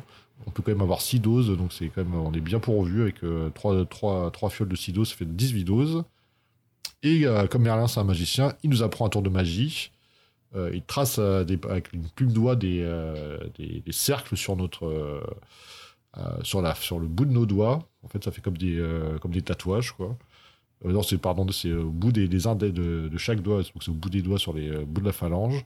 Et en fait, dedans, dans ce cercle, il y a un, sort qui s'appelle le doigt de feu et qui nous permet d'envoyer un éclair. Donc c'est, on peut en lancer 10 par, par doigt. Donc il y a une petite scène qui est marrante, c'est qu'il nous dit est-ce qu'on veut tester l'effet ou est-ce qu'on veut, veut le croire sur parole? Donc si on teste l'effet, on voit bien qu'on a fait un éclair, mais en fait on perd, on perd un éclair sur le, sur le total, parce que le total qu'on apprend après. Donc ça, c'est des trucs marrants, je trouve. Et en fait, le plus gros truc qu'il nous fait, c'est qu'il nous fait une espèce de pentacle dans la paume. Et ça, c'est le, pouvoir qui tue à utiliser en dernier recours. Là, il faudra faire un petit test pour, euh, que ça marche.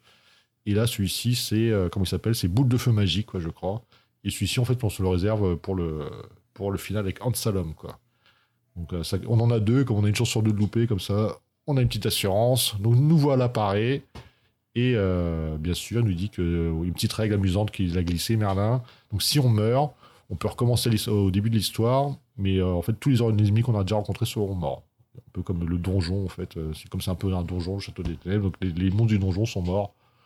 De toute façon, c'est un peu anecdotique parce que vu comme fonctionne le bouquin, on doit toujours faire des allers-retours entre les salles. Donc, euh, bon, c'est un peu. euh, Bon, voilà, c'est des petits détails. Qu'est-ce que t'en penses de tout ça, ça Ça change un peu. Et c'est vrai que dans le livre, c'est très très long. Et donc euh, maintenant, on va faire un petit synopsis de l'histoire et en fait que- pourquoi Merlin nous a emmenés euh, dans son monde euh, sous la forme de pipe et faire notre quête. Hmm. Bah c'est parti justement pour, pour une nouvelle aventure quoi dans le monde du Chevalier des Tables Rondes. Comment dire dans l'univers Pendragon. Mm. Pendragon. Pendragon, bah voilà, c'est le synopsis qui commence là. Allons-y, bah, nous sommes à l'époque du roi Arthur dans le royaume d'Avalon, hein, la paix règne. Euh, ce n'est pas comme ça avant, mais à l'arrivée d'Arthur, euh, celui-ci instaura des règles et fonda la chevalerie basée sur le respect, la justice et Fred, L'harmonie euh, presque, tu étais presque, la loyauté. Alors voilà, il créa la table ronde où tous les chevaliers les plus valiants étaient euh, conviés. Euh, une femme était autorisée à cette table, bien sûr, c'était Guenièvre, l'épouse d'Arthur. Euh, Merlin était aussi convié. Alors Assalom, c'est le grand rival de Merlin, même les plus nobles et de chevaliers le, le craignaient. Assalom est diabolique, hein, c'est quelqu'un qui n'hésite pas à utiliser sa magie noire euh, contre ceux qui s'opposent à lui, hein, pour toute cette satisfaction et sa propre gloire. Devenir le maître du monde, classique comme ennemi. hein dans une ferme éloignée, donc voilà, visible euh, à peine sur la carte de, ce monde, vivent euh, paisiblement un, un couple de fermiers et leur enfant adoptif qui s'appelle Pipe. Donc euh, celui-ci s'ennuie dans la vie du paysan. Il rêve de devenir chevalier un jour, de trouver des trésors, quitter sa vie monotone et bien sûr de connaître gloire, succès, fortune et héroïsme. Alors Merlin, il a une vision. La femme d'Arthur Guenièvre va être enlevée par Salom, et Merlin donc recrute Pipe à l'envoi de sa place pour retrouver la reine disparue. Pipe, bien sûr, réussira-t-il cette mission, à frotter les pires dangers, alors qu'il n'est qu'un simple débutant, bien sûr, parce que on va relire le livre plusieurs fois jusqu'à ce qu'on le réussisse. Donc voilà, Merlin qui nous transporte dans le corps de Pipe, et nous prenons en place le corps de Pipe pour réussir cette aventure. Fred, tu nous parles un petit peu de, de Pipe Bah oui, c'est qui ce Pipe Donc, euh, comme tu l'as dit un peu plus haut, lui, c'est un paysan, on va dire, donc un jeune adulte, un jeune adulte, et lui, il idéalise euh, le monde de la chevalerie. Donc, il pense que les chevaliers, ils sont traités comme des rois, vivent dans le luxe et ils tuent des dragons de temps en temps. Euh, bon. Anne McCaffrey serait pas contente que les dragons, ce n'est pas que ça. Vous l'avez appris dans le podcast. J'en rigole parce que c'est- ça, c'est une note de Fabien. Alors, donc lui, franchement, il, bon, il se fait un peu bullying euh, dans son quotidien. Quoi. Il y a d'autres jeunes qui lui font un peu des misères. Donc, euh, il en a un peu marre et il aimerait bien changer sa vie. Et bizarrement, donc nous, euh, lecteurs, on, prend la possession de son corps euh, sans qu'il s'en rende compte. On devient pipe. euh, Mais on est nous, mais pipe. Voilà, on est, le pipe, c'est le vaisseau. Et, et, on, lui, Berlin a vu quelque chose dans ce pipe.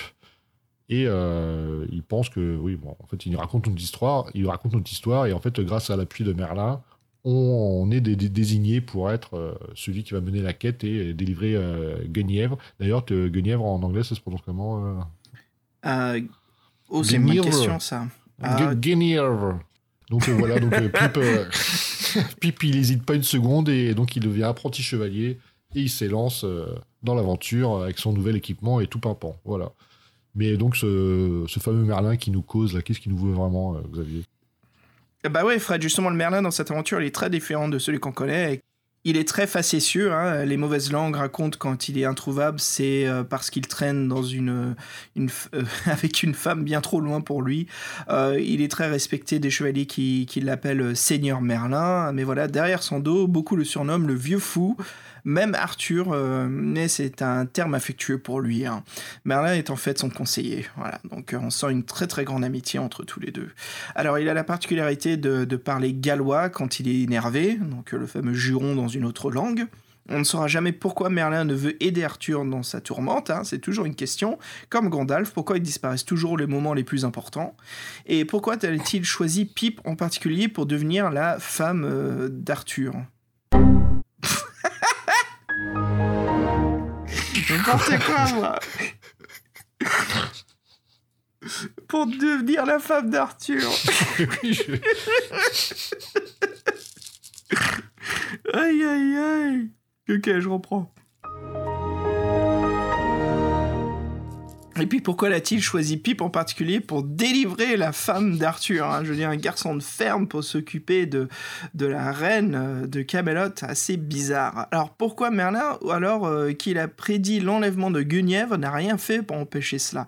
Toutes ces questions, hein, Fred, sans aucune réponse. Mais voilà, Merlin en direct, euh, il est avec Pipe, il lui dit brutalement Tu dois tuer Ansalom. Parce que bien sûr, quand il y a un méchant mage dans un univers, qui sait qu'on demande de le buter de le trucider? Bah, Le jeune garçon de ferme. Hein. parce que s'il meurt, on n'en a rien à branler. Alors voilà, tant qu'il est vivant, il continue à ses méfaits, hein, et dès que Pip commence l'aventure, bah Merlin nous aide plus, comme Gandalf, il se barre comme une pute, quoi, et puis on se retrouve dans la merde. tu commences à partir. ça te plaît au moins? Ah ouais, ça, moi ça m'a plu, mais certains auditeurs de moins de 14 ans vont peut-être pas être contents. Mm. Ou les parents surtout. Tiens, tu devrais faire la remarque là. je vais garder tout ça, moi. Bon, il t'a gonflé, Merlin. Merlin, ça m'a rappelé, euh, ça m'a rappelé ce mur, moi. tu crois que, tu crois que les enfants d'un de nos auditeurs lui regardaient, faire papa, pourquoi, pourquoi Gandalf c'est une pute?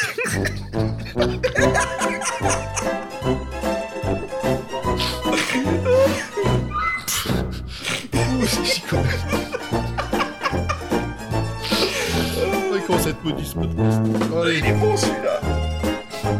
Ok. Ça te fait pas marrer ça quand même. Allez, on enchaîne. Oh là là là là. Tout de suite pas de nom. Alors, euh, qui dit quête du Graal dit euh, Arthur les chevaliers de la table ronde, bien sûr. Et comme je t'ai lancé, c'est toi qui vas le faire. Voilà. Oh merde. tu me relances là Non, ok. Vas-y, vas-y, je l'enchaîne, moi. C'est bon, je te laisse euh, l'autre bâtard dans Salom là. Alors Arthur et les chevaliers de la table ronde, allez, l'univers Pendragon, je crois qu'on connaît tous, mais on va résumer un petit peu ici, hein, comme dit plus tôt, c'est toujours la première fois pour n'importe pour, pour une personne en particulier, donc ça nous fait plaisir, voilà, de, de vous dire euh, exactement qu'est-ce qui se passe. Alors, les chevaliers de la table ronde, seuls les plus courageux les plus forts ont le droit de s'asseoir à cette fameuse table du roi Arthur. C'est ce qui est plutôt fâcheux, euh, c'est que les chevaliers ont une peur bleue du sorcier dans sa lomme. Bien sûr, il y a toujours un ennemi hein, qui fait frissonner les plus courageux. Et quand Arthur leur demande d'éliminer cet adversaire, ils s'invitent des excuses bidons pour ne plus approcher une sorcière malfaisant.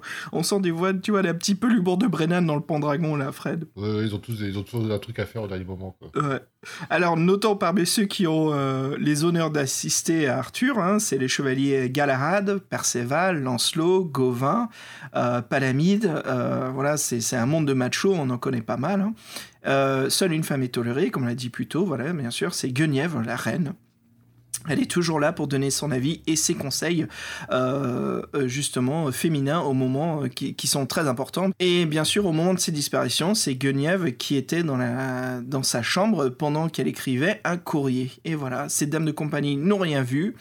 Euh, elle a disparu comme par enchantement et Arthur, au début, ne croyait pas du tout à un enlèvement. Il pensait que sa femme s'était enfuie en sautant par la fenêtre ou, si je peux me permettre, peut-être avec un certain Lancelot, non? Oui, mais en fait, c'est pas ça. C'est pas ça. Alors Arthur sous-estimait Ansalom qu'il prenait pour un simple voleur de cochon, n'importe quoi. Il réclame aussi tout malin, connaissant euh, la couardise de, de, ses chevaliers. Voilà, Arthur, il est surpris quand il voit Pipe arriver à la place du magicien. Euh, mais bon, il sait qu'il peut faire confiance à Merlin et nous accepte comme le prochain guerrier. Et oui, et donc euh, qui est-ce qu'on doit éliminer? Donc euh, la menace principale, comment elle s'appelle? On l'a déjà dit, on l'a déjà cité, c'est Ansalom. Donc euh, tout est noir chez Ansalom, ses vêtements, ses cheveux, sa longue barbe et même son âme. On voit, il, embête tout le monde avec ses histoires. Et tout le monde le craint. Il sait manier la baguette magique, ça l'avantage un peu. Et mais Merlin dire de lui qu'il ne sait pas faire la différence entre un fer à repasser et un sortilège. Je pense qu'il y a un petit peu de jalousie derrière parce que malgré ça, il sait que lui, il sait qu'au fond de lui, Ansalom est très dangereux. Et donc c'est une plaie vivante qui embête tout le monde. Donc lui, ce qu'il aime bien, c'est ennuyer les paysans, il, vole leurs cochons, donc c'est pour ça que le roi Arthur pensait que c'était un simple voleur de cochons, mais pour l'instant, il ne tue pas, c'est juste un mec qui fait, il embête tout le monde. Et euh, il faut bien nous préciser que pour une fois, c'est sympa, Herbie, il tue pas les animaux dans les livres d'autres héros, c'est déjà arrivé. Et donc, en fait, Ansalom, comme il a les, les coups des franges, ben, il commence à faire beaucoup plus de forfaits, et, euh, et en fait, le mal s'accroît dans le pays. Et euh, on pense même que donc c'est lui qui enlève Guenièvre de la femme d'Arthur, et que donc lui, euh, sans réaction de la part d'Arthur. Donc euh, elle est enlevée, c'est déjà trop tard. Et donc Ansalom, comme il est sombre, il vit dans un sombre château, il a élevé des monstres et il laisse se promener librement, ça lui fait des bons gardiens dans sa résidence. Et comme ça, en plus, il a énormément de soldats, ils ont construit une armée. Et ceux-ci, ils ont aucun problème avec les monstres, donc les monstres sont bien élevés, c'est cool. Et euh, il y a aussi des marmitons qui préparent ses repas, donc le mec, il est, dans son, en autarcie dans son refuge, et à nous d'y aller pour euh, délivrer la princesse, scénario classique, j'ai envie de dire. Et bien sûr, comme il a, il embêté tout le monde, il a une fortune en pièces d'or et en pierres précieuses, ce dont je te parlais tout à l'heure. Bah, ce qui nous amène justement à pénétrer le château, Fred, non? Yep, le fameux château. D'ailleurs, le dessin de le dessin de intérieur est très très bien. Il représente effectivement bien la description et est plus est plus menaçant que celui de la couverture. euh, la couverture, Yes. je trouve. Ah ouais, bah ça c'est le, le talent de John Higgins. hein. Alors, euh, tiens, j'en ai des, des 2000 AD avec euh, certains dessins de Higgins, il faudrait que je te les montre. Très très prolifique, très fort ce mec. hein. Donc euh, tu sais, je pense là vraiment, ce, ce- ce- juste vite fait un petit écart, Fred, ce volume de la quête du Graal, après on en discutera bien sûr hein, de l'écriture de, de Brennan qui est très très différente, mais par contre du point de vue artistique, malgré qu'il manque beaucoup d'illustrations dans l'édition française, on est quand même très gâté. Hein. Ah bah toujours, moi, le livre de l'héros, c'est comme un sacré niveau, les illustrateurs. Il y en a très peu où je suis déçu. Hein, c'est Mm, mm, vraiment. Ouais, ouais. C'est vrai, c'est vrai. Mais celui-ci, pour moi, alors c'est peut-être une opinion personnelle dans ce cas-là, je le trouve un peu mieux que la plupart, sauf bien sûr du John Blanche. Hein, euh, ça, euh, du Blanchitsu, on peut pas, euh, peut pas le dénier. C'est l'un des talents les plus forts des livres dont vous êtes le héros. hein. Ok, alors les monstres du château, Fred. Bah voilà, après avoir traversé une forêt sinistre d'arbres euh, crochus et où les oiseaux ils arrêtent pas de, de croisser, hein, enfin les corbeaux plutôt, de nous créer cette euh, mauvaise auvergure. hein. C'est très différent d'a- d'arriver par la mer, hein, comme la pochette nous le décrit. Alors voilà, puis puis il arrive euh, devant le château dans Salom. Alors le château il est entouré d'une brume épaisse, on dirait un sort de gigantesque monument funéraire. Et il y a sept tours et la plus petite des tours mesure plus de 20 cm de haut. 20 cm de haut 20 mètres de haut. Voilà, donc assez, assez flippant. Euh, les murs sont visqueux, on dirait une forteresse qui est vivante, c'est quasiment comme du Giger, quoi. C'est en train de vivre le truc, en train de palpiter, euh, très très flippant. Au pied du château, il y a une énorme fosse aux eaux bien dégueulasses, hein, et puis l'eau est bizarrement tranquille et elle ne bouge pas, donc assez flippante. Euh, il n'y a aucun bruit, personne, hein, le pont-levis est baissé, aucune garde, et en même temps, l'endroit est tellement effrayant qui oserait venir ici? Bah nous, jeune pipe, hein, parce que voilà, on doit sauver, euh, on doit sauver l'image d'Arthur.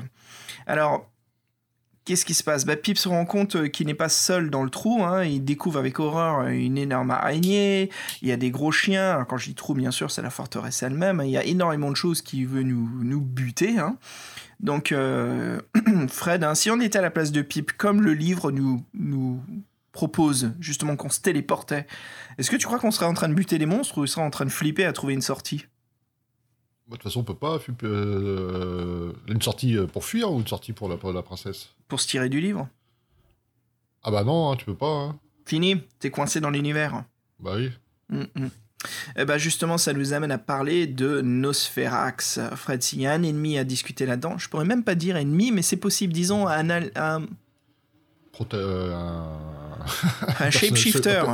un personnage secondaire. Ah oui, ah non, si, c'est un vrai vampire avec euh, tous les classiques. Ouais, un anti-héros. Un anti-héros. Alors, euh, alors, bien sûr, qu'est-ce qui se passe sous le château? Bah, C'est qu'il y a un lac, bien sûr. Alors, on est stupéfait. Euh, il y a une barque euh, qui nous conduit comme par magie près d'une île. Et quand on y débarque, hein, bien sûr, c'est les choix que l'on puisse faire, hein, tout cela. Voilà, on se dirige vers une caverne. Et c'est là que vit Nosferax. Curieux personnage, qui, curieux personnage qui est ce Nosferax.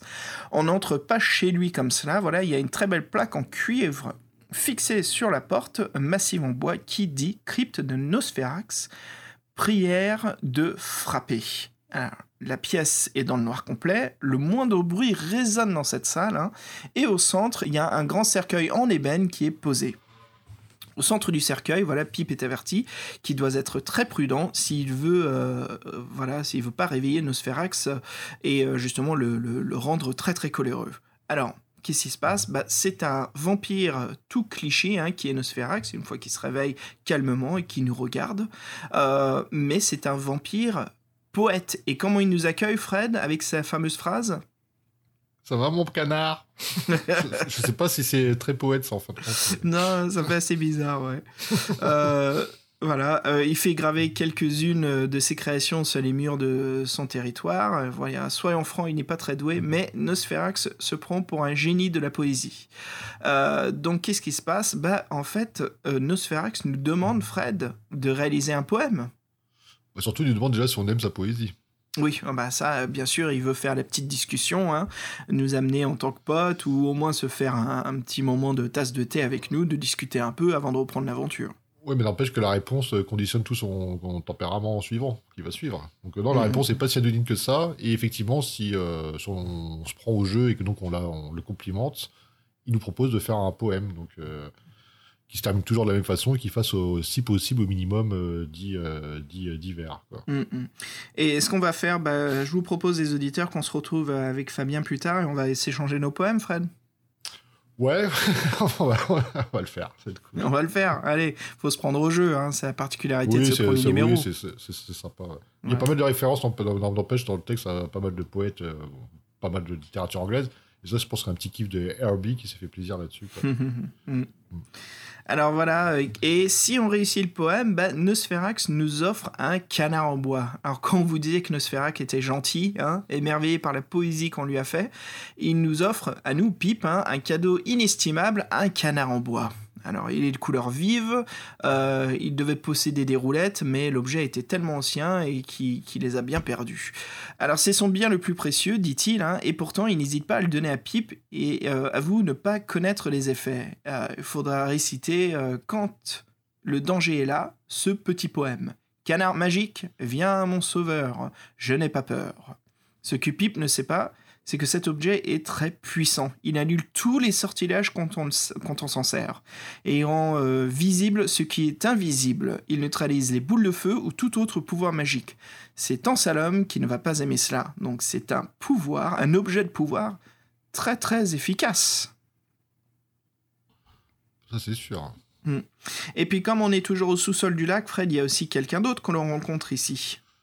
Ouais, qui est la, bizarrement, qui s'appelle la Dame du Lac. Donc, en fait, euh, dans l'aventure, on a le choix euh, entre voir la Dame du Lac ou Nosferax. euh, donc, euh, votre choix, il faut les faire dans un ordre, parce que si vous les faites dans un ordre différent, bah, vous, vous les verrez pas tous les deux. Bon, ça, c'est un petit détail. Donc, la Dame du Lac, Pip, il a combattu plein de monstres, très laids. Et en fait, il arrive dans cette salle obscure, avec une espèce de temple. Et là, il y a une femme très belle, avec un très joli dessin aussi, la plus belle qu'il a jamais vue de sa vie. Et entièrement vêtue de blanc, virginale, avec une voix des plus mélodieuses. Elle l'observe avec un sourire. Il, pense que c'est Guenièvre, mais non, il se trompe. euh, elle, euh, elle démentit avec amusement. Elle dit euh, Je suis la dame du lac. Euh, bon, il est très respectueux, il l'appelle madame. euh, donc elle dit qu'elle connaît Arthur. euh, elle lui a- indique à Pip qu'elle est immortelle aussi, mais qu'elle veut l'aider. Donc euh, elle dit qu'elle, elle est l'ennemie du mal et qu'ainsi elle veut combattre Ansalom et par conséquent l'aider. Et euh, elle s'approche de nous euh, près d'un hôtel. Elle prend un calice et elle nous propose de boire. Si, euh, on, si, on, on refuse, tout disparaît, le temple s'écroule. Et si on accepte, eh bien, il y a un liquide qu'elle ne nomme pas. Voilà, donc euh, on le boit, et là, je vous le conseille de le boire, vous ne serez pas déçus. Donc ça, c'est euh, oui, c'est aussi le folklore de, de, de Pendragon, et c'était sympa de l'avoir. Le, le- franchement, le dessin, c'est un des meilleurs aussi de l'aventure, moi, j'ai trouvé.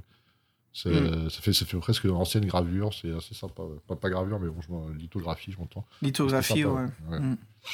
Mm. Non, c'est chouette. Et puis, euh, bah, qu'est-ce qui se passe, euh, Fred Comme tout livre dans le héros, il y a toujours une mort qui est assurée. Hein. Finissons là-dessus. Euh, la mort est au 14. Alors voilà, à chaque fois que l'on prend un mauvais choix euh, qui serait fatal ou que Pip meurt pendant un combat, le livre nous dirige au paragraphe 14. Alors pourquoi l'auteur a-t-il choisi ce chiffre? Dans l'excellente interview euh, dans le premier numéro du magazine Rétro Laser, hein, je ne sais pas si certains d'entre vous, les auditeurs, se souviennent de ce mag, euh, il dira L'idée de départ était de faire du chiffre 14 quelque chose de pire que le 13, qui est un symbole de malchance. Alors, comme nous l'avions dit plus tôt, hein, si l'on recommence l'aventure, nous n'aurons plus à combattre les ennemis déjà rencontrés précédemment, mais Pip perdra tout l'or et les objets qu'il a pu récupérer lors de sa première tentative. Des règles très très difficiles. Et puis, une particularité, Fred, tu sais, quand on l'a lu le livre, si tu t'en es rendu compte, c'est que le livre, quand on échoue, ne dit pas tout de suite d'aller au 14, il nous dirige vers un, un second paragraphe, et ce paragraphe-là nous dit de se diriger vers le 14. Donc il y a toujours un élément de surprise de savoir si l'on va mourir ou pas. Tu t'en es rendu compte? Ouais, ouais, c'est vrai, bah, il te dit pas directement, il, a te dit il y a une situation et après tu vas au 14. Hmm, C'est chouette, quoi. Eh ben voilà. Ah, euh, Fred, je te propose. euh, on fait. euh, bah, je crois. J'allais te faire une pause, mais je crois que j'ai entendu taper là. Je crois qu'il y a Fabien qui est là. Ah bah c'est cool, on va. bah, attends, je vais comme d'hab, je vais enlever mon bordel. Mhm. Bah, euh, on n'a pas une petite pause musicale, c'est ça? Oui, c'est ça, oui, pardon. Oui, on, Ouais, on fait la pause, ouais. on s'installe et puis on vous rejoint les auditeurs, hein, c'est ça Ouais, on va faire, on va faire une petite pause vite fait. Fred, on avait dit New Wave un petit peu là. Qu'est-ce que que dirais-tu d'un Simple Minds? Oh bah oui. Hein? Alors je te propose, ouais, je te propose de le dire en français. Moi, je vais le dire en anglais. hein. Alors, euh, on s'écoute quel morceau, Fred?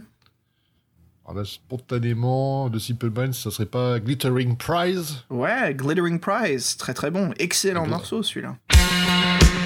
Allez, on va rejoindre Fabien vite fait et puis euh, allez, les auditeurs, on se dit à toutes. À tout de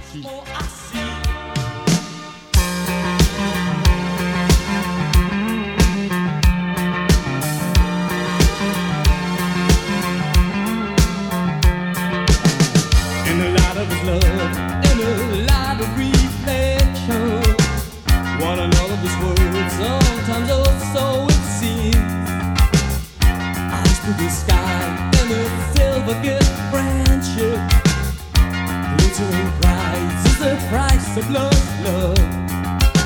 They can remember quiet side of midnight. They can remember attraction of pain. Like a glittering prize, I saw you up on a clear day. First the king heart, then our last breath away. Almost full of time, time was by your side.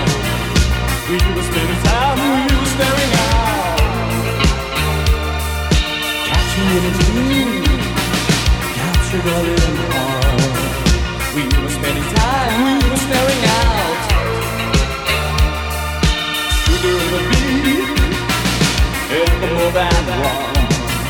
Cold and that's love, can you never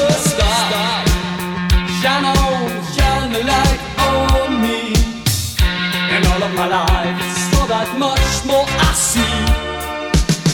Like a glittering prize, I saw you up on a clear day. First the king heart, then a last breath away.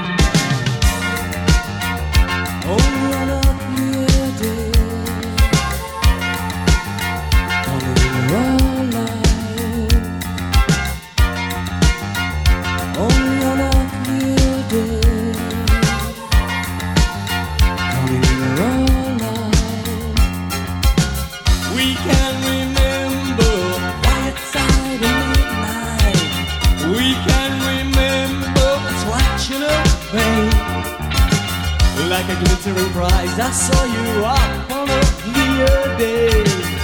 First the king heart, then our last breath away. See the eyes, that light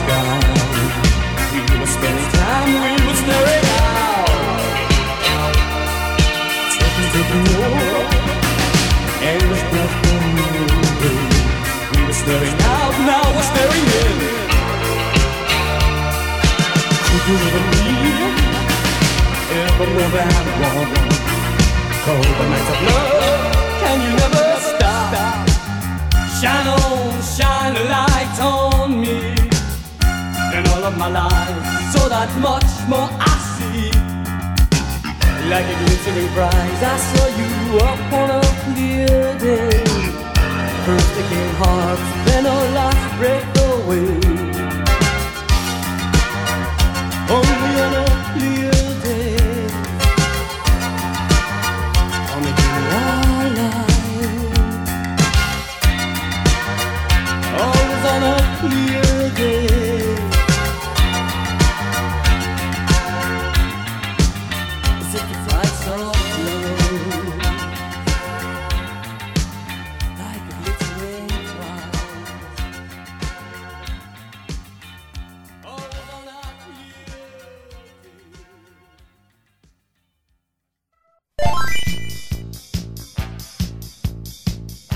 Eh ben voilà Fabien, salut Ouais, bonjour à tous. Salut Xavier, salut Fred. Salut va, vous Fabien. allez Salut, vous allez bien Bah écoute, Bah ouais, ouais, euh, c'est- con à chaque fois. À chaque fois, tu nous poses la question comment ça va, on répond toujours en même temps. on est poli. On est poli. Bah ouais. oui, voilà. Et t'as vu, t'as senti la petite, la petite, la petite attente qu'on a eue de laisser l'un commencer avant l'autre et puis on y va tous les deux, quoi. Euh, bah écoute Fred, euh, plutôt toi en premier, euh, comment ça s'est passé les vacances? Bah, depuis il y a 10 minutes, très bien. depuis, Non, mais très bien les vacances. J'espère que tout le monde a profité. Vous êtes rechargé les batteries, comme on dit. C'est l'émission de la rentrée, donc euh, positivons. hein. C'est ça, ouais, c'est l'émission de la rentrée, ça fait un petit moment comme d'habitude, hein, on saute toujours un petit mois euh, pour l'été, parce que voilà, on bouge, on n'est pas prêt, on a des préparatifs d'émissions aussi. Euh, Fabien, tu nous as préparé pas mal de choses là pour le, le reste de, de l'année, ouais. Oui, j'espère une belle exclusivité, hein, donc je vais rien dire, mais Ouais, on n'en parle pas, On on le garde en, on le garde en surprise celui-là. je croise les doigts. Bah écoute, euh, pour commencer, alors Fabien, comme d'hab, dis-nous, euh, quête du Graal, alors qu'est- qu'est-ce que tu voudrais nous poser comme question sur le livre? Bah déjà le, le bouquin, même, en même temps la couverture. Ce que je trouve ça dommage, parce que la couverture, elle est vraiment mensongère, parce que euh, si vous l'avez devant les yeux, vous voyez, vous voyez le héros, donc c'est un gars avec des longs cheveux, bien baraqué, avec une épée ensanglantée, voilà, donc c'est une mère en furie. Et en fait, le héros, donc Pip, c'est pas du tout ça. Donc il est frêle, il est tout menu. Alors moi, ce que je comprends pas, c'est pourquoi. Déjà, ce que vous en pensez, quoi, donc parce que c'est quand même très mensonger. Moi, ce que je comprends pas, c'est pour- pourquoi l'auteur, en fait, euh, n'a pas le donc Brennan, hein, voilà, donc n'a pas le son mot à dire, en fait, parce qu'il il doit, quand même être conscient de voir que la couverture du livre ne reflète pas du tout la réalité. En- moi, je pense que la couverture, c'est vraiment le truc qui arrive au dernier moment, qui est l'éditeur qui a son pool d'artistes. Et euh, de toute façon, dans le dossier auparavant, bah, comme tu, tu dois le savoir, le- le- l'artiste, il est revenu sur cette couverture. Bon, c'est vrai qu'après, il, il Mm. respecte juste le nombre de tours qu'il y a de 7. Mais quand tu arrives dans pas, les le- tours, c'est c'est pas le même ouais, ça- artiste, par contre, c'était un. C'est un jeune français qui a fait la nouvelle couverture qui s'appelle. euh, euh, Didier Euh, Nguyen. euh, Nguyen, ouais, Ouais. mais je parle, là, tu parles de la, couverture Oui, moi, je originale. parle- enfin. L'original, ouais, ouais, avec de, le- Oui. de Johnny Gins, c'est ça hein Ouais. Ouais. Tout à fait. Donc il y a les 7 tours comme dans l'histoire, mais par contre, c'est vrai que déjà, on n'arrive pas par la mer. Dans le château, on y arrive par, le, par la forêt. Si Par la forêt, ouais. Une sorte Et de jungle il- même, hein. Et lui disait qu'il a trouvé pas réaliste que, que le mec, en fait, il n'a pas pu se tenir debout dans sa barque en armure, mais il avait jamais reparlé de la représentation du personnage, de la représentation du, euh, du manoir. Il a juste dit, ah, le personnage, il est pas. Moi, je pense que c'est pour donner envie, hein, tout simplement. hein. C'est plus, euh, c'est plus vendeur de mettre un, guerrier valeureux que euh, Bah oui. qu'un garçon, euh, qu'un pipe, quoi. Bah oui, parce qu'après ça donne la version, euh, comment ça s'appelle, des, des, ouais, des dragons d'or. Ah ouais, Ouais, je bah ouais, pensais...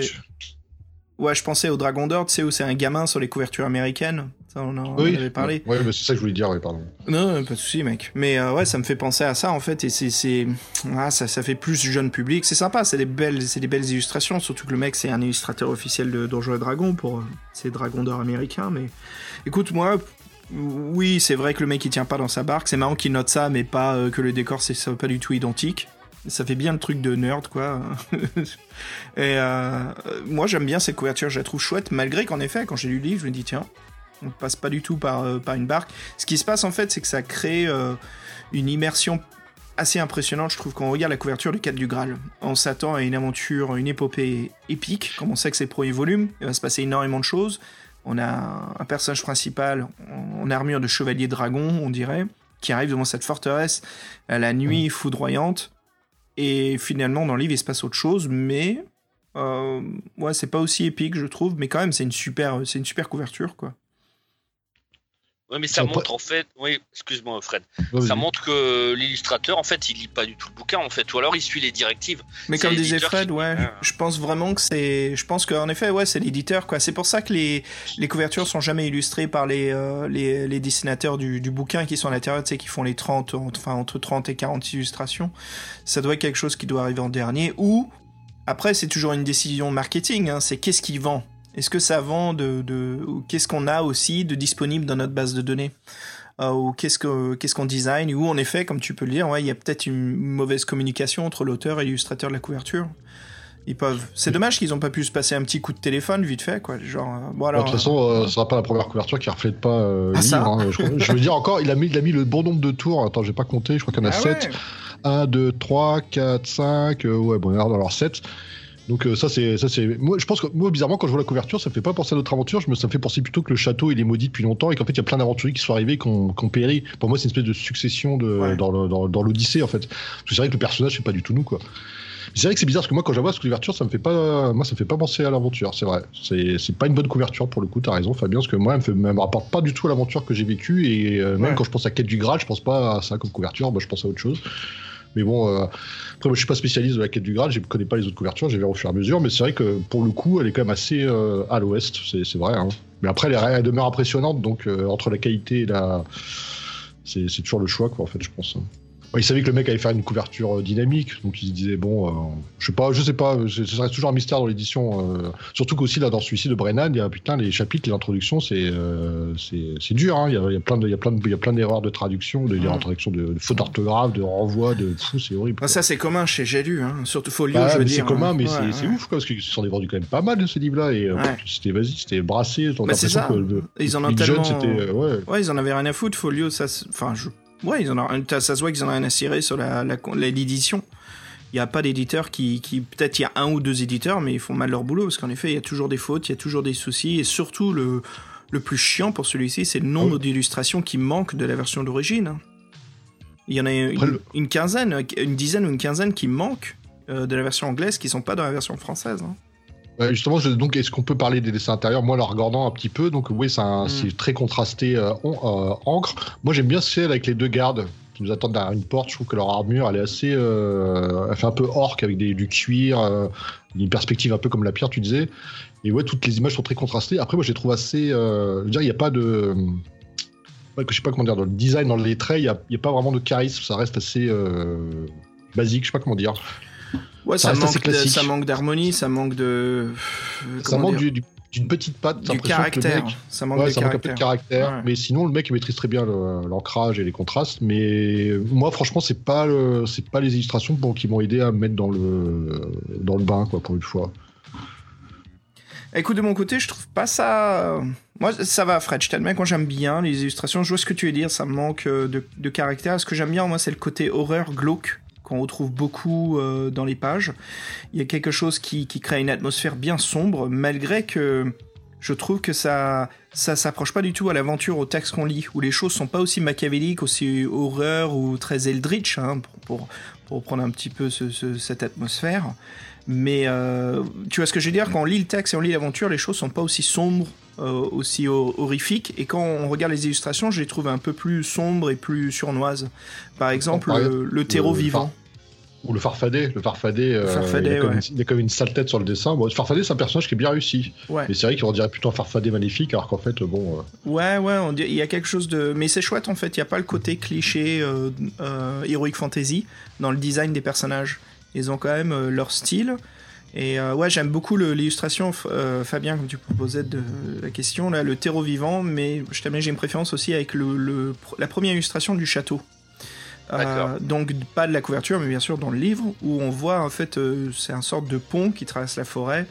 Euh, Il y a des ronces sur le côté, des, des, comment on appelle ça, des, des ronces et des arbres morts, et puis il y a un crâne qui est enfoncé où on voit carrément une vigne qui a poussé à travers l'œil. Et puis on dirait que sur un poteau il y a une tête empalée. Enfin c'est le dessin bien flippant. Et au loin à l'entrée du château il y a- un éclat de lumière comme si comme s'il y avait euh, une, puissance incroyable qu'il y avait à l'intérieur. Et le terreau, ce que j'aime bien, c'est voir en effet, il y a cet énorme terreau et puis juste l'imagination qui, prend le dessus en te disant que tu te fais étouffer par de la terre vivante, c'est assez flippant. Euh, ouais. Mais ouais, c'est sympa. Je trouve, je trouve que ça me manque et je pense c'est parce que voilà, on a l'édition française et pas l'américaine. On voit pas, on n'a pas tous les dessins. Tu vois, par exemple, j'aurais bien voulu voir un petit peu plus de la Dame du Lac ou euh, ou euh, la Vierge de Fer. euh, par exemple, le- le- l'Iron Maiden avec Pip. ouais, il, moments-là. il- il y a une, il y a une illustration de la, de la- la Vierge de Fer dans la version française. Ah ouais, merde, je l'ai Ouais. raté. Ah, je m'en souviens pas. Et sinon, ouais, la, la Vierge de Fer, est... c'est paragraphe 125 si tu veux la voir. Là. Ah ouais, ouais, sympa. Ouais, j'avais complètement zappé, ouais. Mm. En sachant qu'il y a la nouvelle édition en française et Mm. le bouquin est en grand format, donc les dessins sont bien mieux rendus en Mm. fait. hein. Donc, euh, Ce que j'aime bien de ces dessins d'intérieur aussi, c'est le, le trait d'encadrement qui est fait à la main. Ça, Oui. donne un, un style assez sympa, ouais. Euh, c'est pas comme d'autres illustrateurs, tu sais, où c'est à la règle, où c'est un peu la- à l'impression. Là, c'est vraiment fait à la main. Ça donne ce côté un petit peu. euh, comment dire Ça donne un. Les vignettes, non vignette, ouais, ou carte de tarot. Tu vois, c'est. euh, Il y a un côté très très stylé, euh, stylisé plutôt. Que, je veux pas dire stylé comme l'expression, mais. Oh, c'est trop stylé Ouais, non, je veux le dire Pardon. plus comme quoi il y a un style choisi, il y a vraiment un, un- un- pour utiliser du franglais, il y a un design quoi qui est euh, qui est, euh, qui est qui est approché et qui est, euh, qui est bien développé. Bah voilà, Fabien, là t'as as deux points de vue euh, contrastants. Tout à fait, merci en tout cas. Voilà. Et, euh, et sinon, encore une dernière chose, après euh, je passe à une autre question. Moi, je regrette, c'est qu'on ne voit pas une, le poète vampire. Là, J'aurais bien voulu Ah, voir comment il était, parce qu'on n'a pas de dessin. Et tout. Ah, on a que sa main, ouais. On a que sa Oui, main voilà. qui ouais. Ouais, j'aurais. Alors bon, peut-être que les autres volumes on voit sa tête, mais là, c'est vrai que sur le coup, pour le premier, j'aurais bien aimé euh, voir comment Comment, il était. com- comment ça, les autres volumes spoil, il réapparaît? Ah, je ah oui, oui, oui. c'est un, c'est en fait, bon, je les ai pas fait, mais j'ai j'ai su que en fait, c'est un personnage qu'on retrouve euh, dans les autres. C'est- ouais, c'est- je on va faire, voulais, on va je faire un voulais, poème dans, tous les aventures, dans toutes les aventures. hein. je voulais rien dire pour surprendre Fred, c'est pour ça, je voulais garder la surprise. Ah, je suis désolé. C'est Ouais. pas grave. Ah, C'est ouais. bah voilà Fred merde. Euh, non Nosferax ouais qu'on retrouve bien sûr. Oui, voilà. Donc ça, oui, oui, c'est Ouais. c'est le personnage euh, qu'on retrouve souvent. Voilà. Bon voilà Et d'autres aussi, hein. C'est Ouais. pas le seul. hein. C'est pas le seul voilà. Et on n'a pas, on n'a pas l'occasion de le buter, lui Ah non, juste, euh, Non, bah non. Bah, tout de c'est un- suite. C'est un gentil lui, hein, donc c'est un gentil. Bon, par contre, lui il peut nous tuer. Hein, donc si euh, tu vois, si, le, si on se moque de lui, Oui. tu vois, si on rigole de ses poèmes, tout ça, lui il peut nous tuer. Nous tuer, pardon. Mais euh, on peut pas faire l'inverse. hein. Non, c'est un, c'est un ami. Il n'y a pas de raison, quoi. Voilà. Faut pas le tuer. Fred il a besoin de tailler sa hache. Non, non, non, non, pas. J'ai fait un super poème, hein, génial. Ah, on va Ah, bien bah, tout c'était- l'écouter, en tout cas. C'était Ouais. le jeu, hein. Bac- C'était le jeu. Et j'ai hâte de vous entendre. hein. Oh, pff, tu parles. Alors, ma deuxième question, par rapport à l'humour, en fait, je voulais savoir est-ce que vous avez apprécié l'humour dans, dans le jeu, dans le livre, donc voilà, et, ou alors vous auriez préféré vraiment que ça soit très très sérieux, voilà. Et bon, je sais que vous-même aussi vous écrivez donc euh, un livre actuellement. Est-ce qu'il y aura aussi des touches d'humour aussi, comme dans les quêtes du Graal? Euh, tu veux y aller en premier? Bah, je sais pas, parce que moi, en fait, j'ai pas trop aimé l'humour de Brennan, parce que c'est un peu un auteur que j'attendais, parce que, voilà, ça- depuis que je fais les podcasts, on en parle, on a, fait, on a parlé de lui, il est doué pour son humour. euh, Benjamin nous allons en, parler. Et bon, moi, j'ai vu tout l'humour, il y a deux, trois trucs qui m'ont fait rire, mais j'ai trouvé ça très, euh, très humour adolescent, en fait. Très, euh, je sais pas, euh, la façon de dire. euh, il y a des trucs qui sont drôles, moi ce qui m'a fait rire par exemple, c'est quand il dit que Merlin il s'assoit de façon solennelle sur une souche, en fait il se casse la gueule. Là ça m'a fait rire. Mais tout le coup on te dit, euh, bah oui, euh, si tu si crois qu'une épée c'est pas assez puissant, je sais pas, il y a plein de petites phrases qui sont des explications qui sont des litotes et que je trouve complètement. Bah, elles seraient marrantes si j'avais 14 ans. À 14 ans ça m'aurait fait rire, mais à 40 ans ça, ça me fait plus rire. Mais bizarrement, lui il a écrit le livre à 40 ans. Donc qu'est-ce qui s'est mis au niveau des lecteurs? Et j'ai vu que dans un reportage, on, il était étonné qu'on lui reproche son humour un peu puéril. Et moi j'ai c'est un peu j'ai trouvé ça, j'ai trouvé ça sympa, mignon, mais un peu euh, un peu un peu comment dire, pas maladroit, mais euh, un peu old school quoi en fait quoi. Mm. Et moi j'ai pour l'instant l'humour de Brennan, c'est pas que je suis hermétique, mais euh, ça me ça me c'est pas ce qui m'a attiré dans l'aventure quoi on va dire.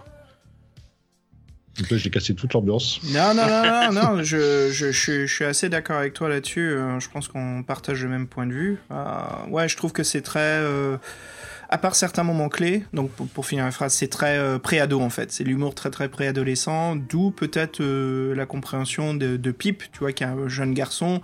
On sent tout de suite que le héros il est fait pour, pour le, le, le- Comment dire, les pré-ados quoi.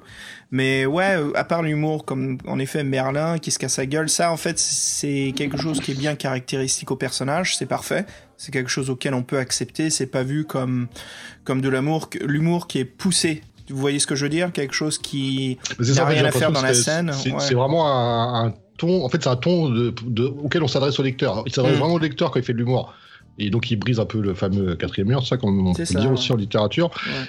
Et je trouve que c'est sympa quand t'es jeune, mais en fait, ça marche plus quand t'es. Je sais pas comment dire, c'est comme si on te guidait, en fait, on te. On, on t'a- on t'amenait tes propres réflexions. Non mais c'est de la, c'est de la, Ouais. c'est, c'est de la, comment dire, c'est de la, c'est qu'on mûrit en fait en humour, on devient peut-être un peu plus euh, sceptique ou sarcastique en grandissant, ce qui est normal. Mais euh, ouais, c'est, c'est de l'humour qui est plus, un peu plus jeune en fait. Tu sens que c'est, c'est de l'humour auquel on n'a pas encore l'habitude dans la littérature à un jeune âge. C'est des blagues ou des choses auxquelles on n'a pas vu des millions et des millions de fois, tu sais, qu'on les lu, qu'on les vu à la télé. Donc en effet, c'est ça peut-être ce côté euphorique ou féerique même, tu vois, de quelque chose de nouveau, de ah je m'y attendais pas, c'est rigolo, mais à notre âge peut-être que c'est pas qu'on est blasé, mais c'est que c'est du déjà vu, c'est du déjà fait, et puis donc c'est pour ça qu'on est un petit peu ouais ok, bon allez avançons, avançons. On devient un peu con- condescendant au livre. Hein. Moi j'avais cette impression là qu'au bout d'un moment quand je tournais les pages, je disais ouais ok vas-y avance, c'est drôle. Brennan là tu me, tu me perds un peu. Et oui, sinon l'humour, euh, oui, l'humour c'est important et euh, moi j'aime bien mettre quelques touches, même si après euh, l'humour c'est très très personnel. Donc tu sais, il y a des choses que tu vas écrire qui, qui toi te font pas rire, vont faire rigoler les autres, et des trucs qui te font rire vont pas faire rire. Donc l'humour, oui, en, écriture, moi je trouve que c'est important de mettre un petit peu, ça dédramatise et je trouve que ça pour les personnages c'est intéressant. Mais de là à la réussir complètement, bah je sais pas si ça ça fonctionne. Moi j'essaie de mettre du touche d'humour, ouais, des, petites situations cocasses euh, si bah, voilà si on foire, on se retrouve un peu comme un con, on fait mais bien qu'est-ce que j'ai foutu, j'étais un peu con, j'aurais pas dû faire ça. Donc voilà, j'essaie de, de faire ça. Après, c'est faut que ça reste des touches. ouais. Mais c'est vrai que l'humour c'est très important. Et après, je sais pas, bon, j'en en parle souvent dans le podcast euh, des auteurs. Bon, moi je parle d'auteur d'SF qui est Jack Vance. Pour ceux qui connaissent Jack Vance, ses dialogues ils sont à mourir de rire quoi. Alors j'ai pas lu les versions anglaises, je crois, je crois qu'avec la traduction on perd, mais rien qu'en français c'est euh, Mm. c'est truculent comme on dit. Et ouais, moi j'adore, j'adore ces livres où, euh, qui se prennent pas au sérieux. Et en fait, il y a des situations tellement cocasses qui, qui en deviennent euh, tellement drôles que c'est ouais, c'est presque du non-sens, un peu comme les Monty Pythons quoi. Ça j'adore. ouais. ouais, ah, ça c'est ça c'est la blague dans de la blague. Ça ça prend euh, en effet ça prend plus de 4-5 personnes à écrire quoi. C'est très complexe comme humour. C'est des blagues qui qui sont euh, à plusieurs niveaux. Euh, ouais, mais écoute moi dans le mien je t'admets que c'est de l'humour situationnel. Donc je m'inspire beaucoup de enfin pour prendre un exemple. Euh, le premier Guerre des Étoiles de 77, il y a une séquence du, une petite blague d'humour, je trouve qui est la, la pincée parfaite pour pas déséquilibrer à, à un moment, euh, comment dire, euh, pas critique, mais à un moment un petit peu tendu. Vous savez, c'est quand euh, Chewbacca et, euh, joue le prisonnier avec euh, Luke et Han Solo déguisés en Stormtrooper. Et euh, il y a le- ce petit robot noir qui arrive dans le couloir, qui se pointe devant Chewie. Chewie grogne férocement et le robot s'enfuit en émettant un petit, euh, une petite sonnette, euh, un petit sifflet flippant. Et euh, ça Mhm. fait vraiment le, le gros monstre qui fait peur à la petite créature. On a un petit sourire, on rigole un petit peu, mais ça ne brise pas le- le- l'ambiance de base qui était tendue parce que bon, voilà, ils allaient secourir quelqu'un. Bah, avec Fred, tous les deux, on est fans un petit peu du même humour. Donc, euh, on aime beaucoup, comme t'as dit, hein, on aime bien tout ce qui est l'humour sarcastique et un petit peu sadique de Hunter Thompson. Et en même temps, on aime bien ce- cet euh, humour euh, un peu plus politique et absurde que font les, les Monty Python, qui est complètement euh, dingue. Et euh, je crois que Fred en a une passion aussi pour l'humour, euh, comment dire, ça s'appelle l'humour Looney Tunes en fait. Et ça, Fabien, je crois que t'aimes bien aussi. C'est tout ce qui est Oui. Acme, ce qui, Oui. ce qui est de l'incohérence de situation, ce qui est de l'irréalisme en fait. Ça n'a absolument rien à foutre là. Mais toutes ces choses-là, Fred, tu m'arrêtes si je me trompe, il faut que ça soit dosé dans une situation correcte. Ça veut dire que si t'as deux espions qui traversent une base et puis t'as un piano qui tue un soldat auquel il visait, ça sort un petit peu de l'ambiance, sauf si bien sûr l'humour est suivi à travers tout le film. Mais si tu fais des, des moments à tes souhaits, si tu fais des moments où il y a un humour un petit peu trop décadent, je trouve que ça brise beaucoup euh, de, de, du style et de l'art que, que l'écrivain est en train de faire. hein. Tout ça, après, c'est c'est un style d'écriture, c'est des choses qu'il faut qu'il faut doser en fait, hein, les gars. C'est quelque chose qu'il faut doser. Et quand on en fait trop, bah, ça fait peau pourrie. Et ce qui se passe peau pourrie, bah, c'est que on perd son public, je trouve. On perd le, le public qui était intéressé de base.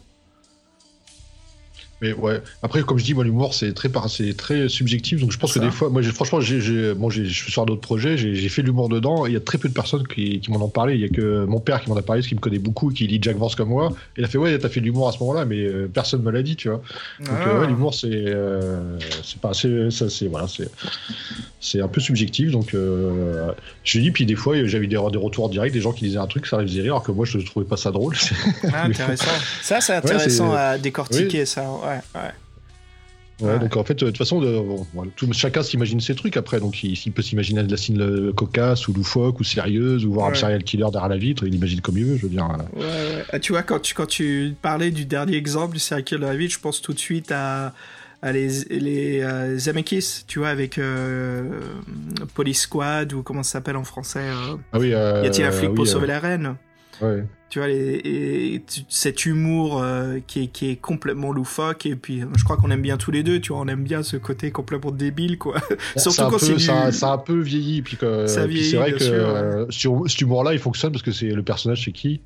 Ah bah oui, c'est important le casting. hein, Ouais, ça- ouais, Parce que si, bah oui, parce que euh, sinon ça marche pas du tout. hein. Faut un mec qui, a- qui soit vraiment, euh, ouais, il a un talent fou, hein, inné, quoi, qui se fasse rire tout de suite. Sinon, si c'est un mec lambda, ça fonctionne pas du Et puis tout. t'as aussi le, le, le jeu de mots, tu sais, comme dans Y a-t-il un pilote dans l'avion Ça aussi, c'est. euh, c'est bon après je sais que ça marche pas très bien dans les traductions françaises parce que beaucoup c'était des expressions américaines qui étaient traduites visuellement par exemple il y a un moment c'est une expression euh, anglais américaine très connue ou anglaise hein, on va dire euh, langue anglaise c'est the shit has hit the fan ce qui veut dire que la merde est rentrée dans le ventilo. En gros c'est visuel. Ça veut bien dire qu'il y a de la Oh merde partout. Ce shit has feed the fan, c'est ça que t'as dit? Ouais, the shit has hit the fan, the shit hits the fan, the shit Hit has the hit the fan. The fan, ouais. Et c'est une expression classique qui veut dire que c'est la merde, quoi. Mais tu vois, visuellement représenté, c'est assez débile, rigolo, et c'est ce que fait dans le film, si vous vous souvenez, y a-t-il un pilote dans l'avion? Il y a quelqu'un qui dit ça quand l'avion perd son pilote, et euh, il y a une caméra, bah, ça coupe au montage vers un ventilo sur une table, et puis il y a quelqu'un qui, il y a une merde qui arrive hors plan, hors champ, qui rentre dans le, dans le ventilo, quoi. Tu vois, pas, mais sans aller Mhm. dans le gore, tu vois, et ça rentre dans le ventilo et ça reste un petit peu comme si tu jetais une banane sur un mur, mais euh, sans que ça éparpille la merde partout. Après, je trouve que ça, c'est un autre style d'humour, qui est l'humour euh, pipi caca, c'est très très différent.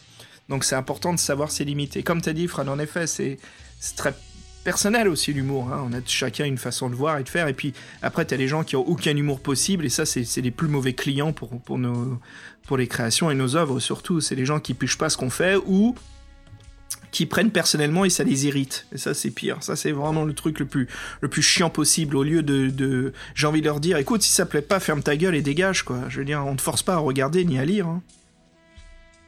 Parce que Ça nous a inspiré cette question, parce qu'on a bien tenu 10 minutes là.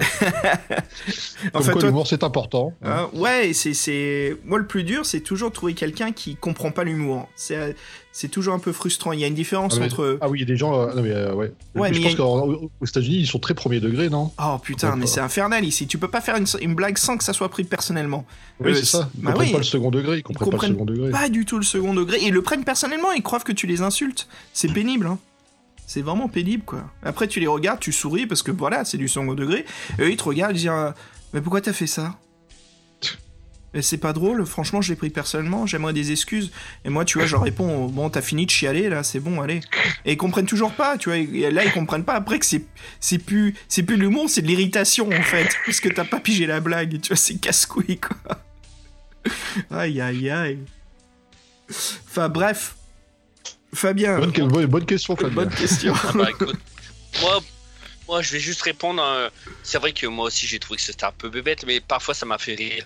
À un moment, je ne sais plus dans l'aventure, on gagne beaucoup d'argent, et dans le bouquin il dit bah n'en profite pas pour acheter plein de bonbons. Ouais, ça bah, j'avoue que ça, pas- bah, ouais bon ça m'a fait rire parce que bon je trouvais ça amusant quoi. Et là ma dernière question, donc euh, un peu plus sérieuse là. Par rapport, euh, j'étais déçu, c'est par rapport au temps du rêve, parce que je trouvais que l'idée à la base a été très bonne. Donc parce que le temps du rêve, donc ça permet de récupérer des points. Là, il faut que notre personnage dorme. Sauf que c'est très très court et en fait, moi je m'attendais un peu à un truc effrayant à la Freddy Krueger. Mmh. ouais. Enfin, ouais, parce que Ouais. moi j'adore Freddy, hein, voilà. Xavier et Fred le savent, voilà. Je Et, est euh, tous les trois fans de. On connaît de bien Freddy. les films, mais toi, c'est vrai que toi, t'es un oui, très voilà. très grand Donc, fan de Freddy. Ah, Voilà. euh, moi, je connais pas trop les Freddy. J'ai été interdit de les voir quand j'étais petit et j'ai jamais rattrapé mon retard. Donc, Bon, bah, Fred, on a du boulot. Hein si j'ai dû voir le, le 1, le 5 et celui avec Jason. ouais. Mon préféré, mon préféré, ça, mon péché mignon, c'est le 2. Je sais que c'est le plus détesté. Moi, j'aime bien parce que justement, ça change un petit peu l'idée de Freddy.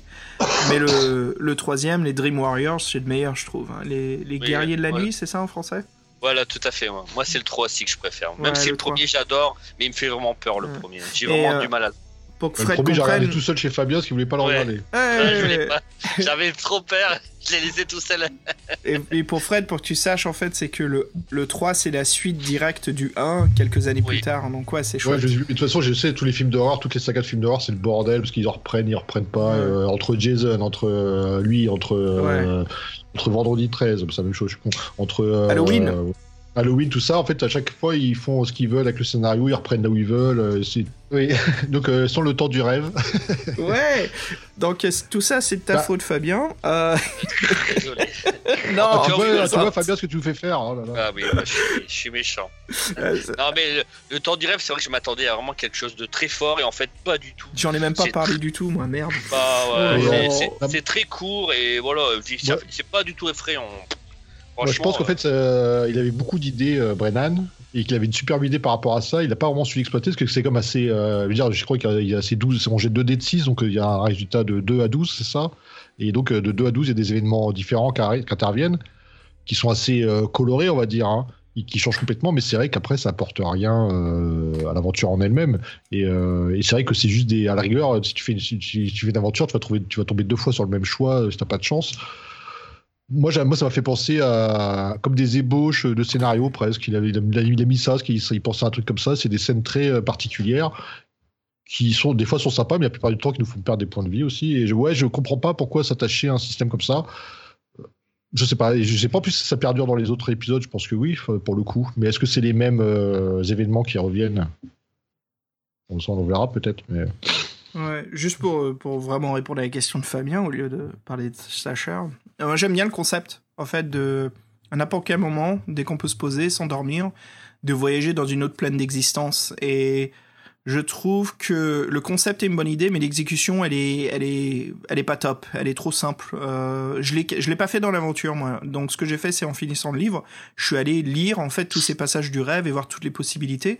Et je me suis rendu compte que c'était vraiment, euh, euh, une punition, euh, mais que ça manquait justement le thème qui était de voyager dans le rêve. Donc je m'attendais un peu plus à ce côté féerique et comment dire un peu dans l'au-delà ou très autre dimension. Et je trouve qu'il y aurait pu avoir une bonne exécution. Vous voyez les gars ce que je veux dire Euh, comme, exemple. C'est oui des monstres et tout ça je comprends, mais pourquoi pas une voyante qui peut t'aider si t'es coincé dans des puzzles ou euh, certains objets que tu acquéris dans le monde des rêves qui peuvent revenir avec toi. Tu sais, la loi de Freddy, quand tu attrapes quelque chose et que tu te réveilles avec, ça revient avec toi dans le monde réel. Il y avait des... Tu vois, il y a, il y a plein d'idées, en fait. Quand j'y pense, j'ai pas mal de, de petits concepts et je trouve que l'exécution, elle est un peu... Elle manque, en fait. Elle est, euh, elle est trop simple. C'est un peu ennuyeux. C'est vraiment, ok, je suis puni, bon, bah, je vais essayer de pas trop fait, subir ça, de ça fait un peu, de- ça fait un peu de nouvelles épreuves euh, hors contexte en fait. Ouais, ouais. Mais malgré que l'idée est chouette, non? C'est intéressant. Oui, l'idée est chouette Ouais. et euh, puis les trucs sont assez colorés, c'est comme des trucs un Ouais. peu chiadés des fois, mais euh, ça c'est un peu hors contexte. Mm, voilà. mm. T'as l'impression qu'il était pressé de le faire ou que c'est genre. euh, je sais pas. Après, moi, je suis déçu parce qu'il y a des situations là dans, donc, dans le temps des rêves qui sont ridicules. Parce qu'à un moment, par exemple, Pip peut se trouver transformé en céleri. Ça, je trouve Oui, oui. ça. euh, voilà, Oh donc, euh, alors, il y a, et à un moment, il y a une chèvre qui arrive, une chèvre qui veut donc manger le euh, Pip transformé en céleri. Donc, alors, il faut jeter le dé et les dés pour savoir si oui ou non Pip il va se faire, euh, qu'il va se faire bouffer quoi. Donc, euh, voilà quoi. C'est Ouais, ouais, il avait aussi nous, où t'es au sommet d'une montagne, tu fais une bataille d'éclairs contre un autre magicien, tout ça. Mais oui, ça c'est très bizarre, mais euh, pour moi c'est ça, ça- c'est un peu la, la preuve de sa créativité, mais c'est vrai que ça manque euh, d'exécution quoi. C'est euh, Ouais. C'est Je pense qu'il avait plein, il avait trop d'idées, il a essayé de caser ça. Et en plus, moi, c'est vrai que bon, après, c'est vrai que les aventures, des fois, on les fait pas texto texto, mais c'est vrai que moi, le temps du rêve pour l'aventure, je m'en suis pas servi en fait, quoi. Donc euh, c'est vrai que Mais- c'est à la fin, comme toi, je suis allé voir euh, la liste qu'il avait fait. Je me suis dit, tiens, c'est to- totalement chelou ce truc-là, et puis euh, voilà quoi. Mais euh, en tout cas, je pense que c'est une partie qui n'est pas indispensable. On peut vraiment faire Ah oui, l'aventure sûr. sans Ah jouer au hein. temps du rêve. Hmm.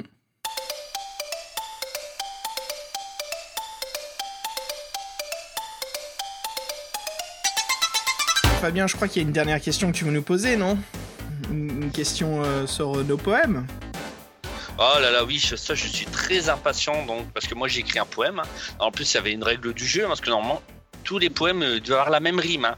Donc, euh, j'espère que vous avez joué le jeu. Puis, j'espère aussi c'est qu'il y a des auditeurs qui ont fait aussi le poème et qui, même, qui pourraient nous l'envoyer. Moi, ça me ferait bien plaisir d'entendre euh, les petits textes de nos auditeurs. hein. Donc, Alors, Ah oui, je- alors moi je suis très impatient. Alors je sais pas qu'est-ce qui va commencer, mais je, Juste- juste. moi, je suis prêt. Ouais, je veux pas commencer tout de suite parce que je me suis rendu compte que j'ai pas suivi les règles. Moi, c'est pas la même rime à travers le poème. Ah, Ah, éliminé, exclu, t'avais ah bah ouais, toi, ah bah t'auras pas la médaille. Hein, donc, Et euh, Nosferax, je c'est Nosferax, il t'a tué aussi. Ouais, c'est Oui, ça. voilà. Surtout en plus, Nosferax a bien précisé les règles. Hein, donc, Alors pour euh, rappel, pour rappel, tu vas commencer, vu que t'as fait toi, t'as foiré. Donc euh, t'es le mauvais élève, euh, c'est le mauvais élève qui commence. Oh là là là là, t'es dur avec moi, tu te venges, c'est ça? En plus, tu l'as fait en anglais, non? Non, quand même Ah. pas. Quand même pas. Bon, bon, Fred, je vois que t'as la. C'est bon, je vais me prendre une bière parce que là, j'encaisse. Ah. Allez, c'est parti. Alors, la quarantaine passée, j'ai. Ah non, ça c'est Fabien, ça. Ça commence bien. Tiens, il connaît, même pas, il textes, connaît même pas son texte. j'ai même pas commencé à boire en plus. tu lis mes textes et oh là là, c'est un tricheur, hein, il copie, hein. Comme à l'école. eh. Ah, donc, euh, Bon, vous avez fini là. T'en as fait combien déjà? T'as fait euh, divers, plus, moins? Je sais pas, j'ai- une- euh, une 10, ouais, j'en ai fait moins? 10. est-ce qu'il y a une métrique? Ou c'est. Euh, c'est euh, Qu'est-ce que tu racontes? C'est des chiffres. Je veux dire, euh, est-ce que tu- t'as as le même nombre de pieds par verre ou pas Non? Mais qu'est-ce que tu, tu dis? Qu'est-ce que tu racontes? Je te parie de poésie, c'est pas grave. Ok, c'est parti. Attends, quoi, des pieds? Tu veux dire euh, système de mesure?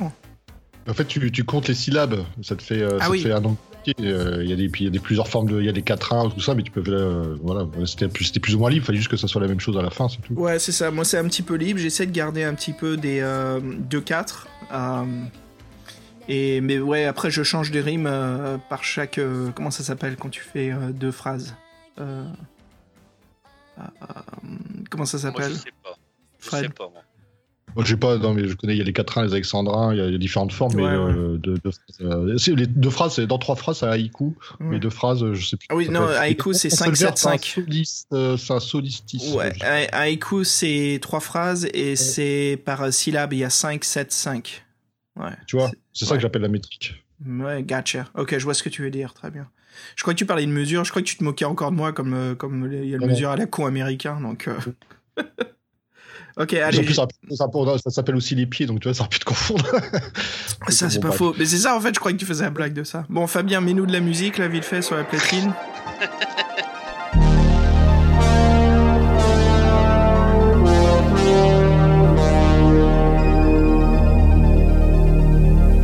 Ok, c'est parti. Une fois par mois, des fois même pas, ils se retrouvent de nouveau pour discuter d'aventures, des histoires fantastiques, d'un lointain futur. Écrire, lire et créer, des passions qui leur est innée. Jeux de société, jeux de plateau, jeux vidéo, entourés de musique disco, rock ou électro.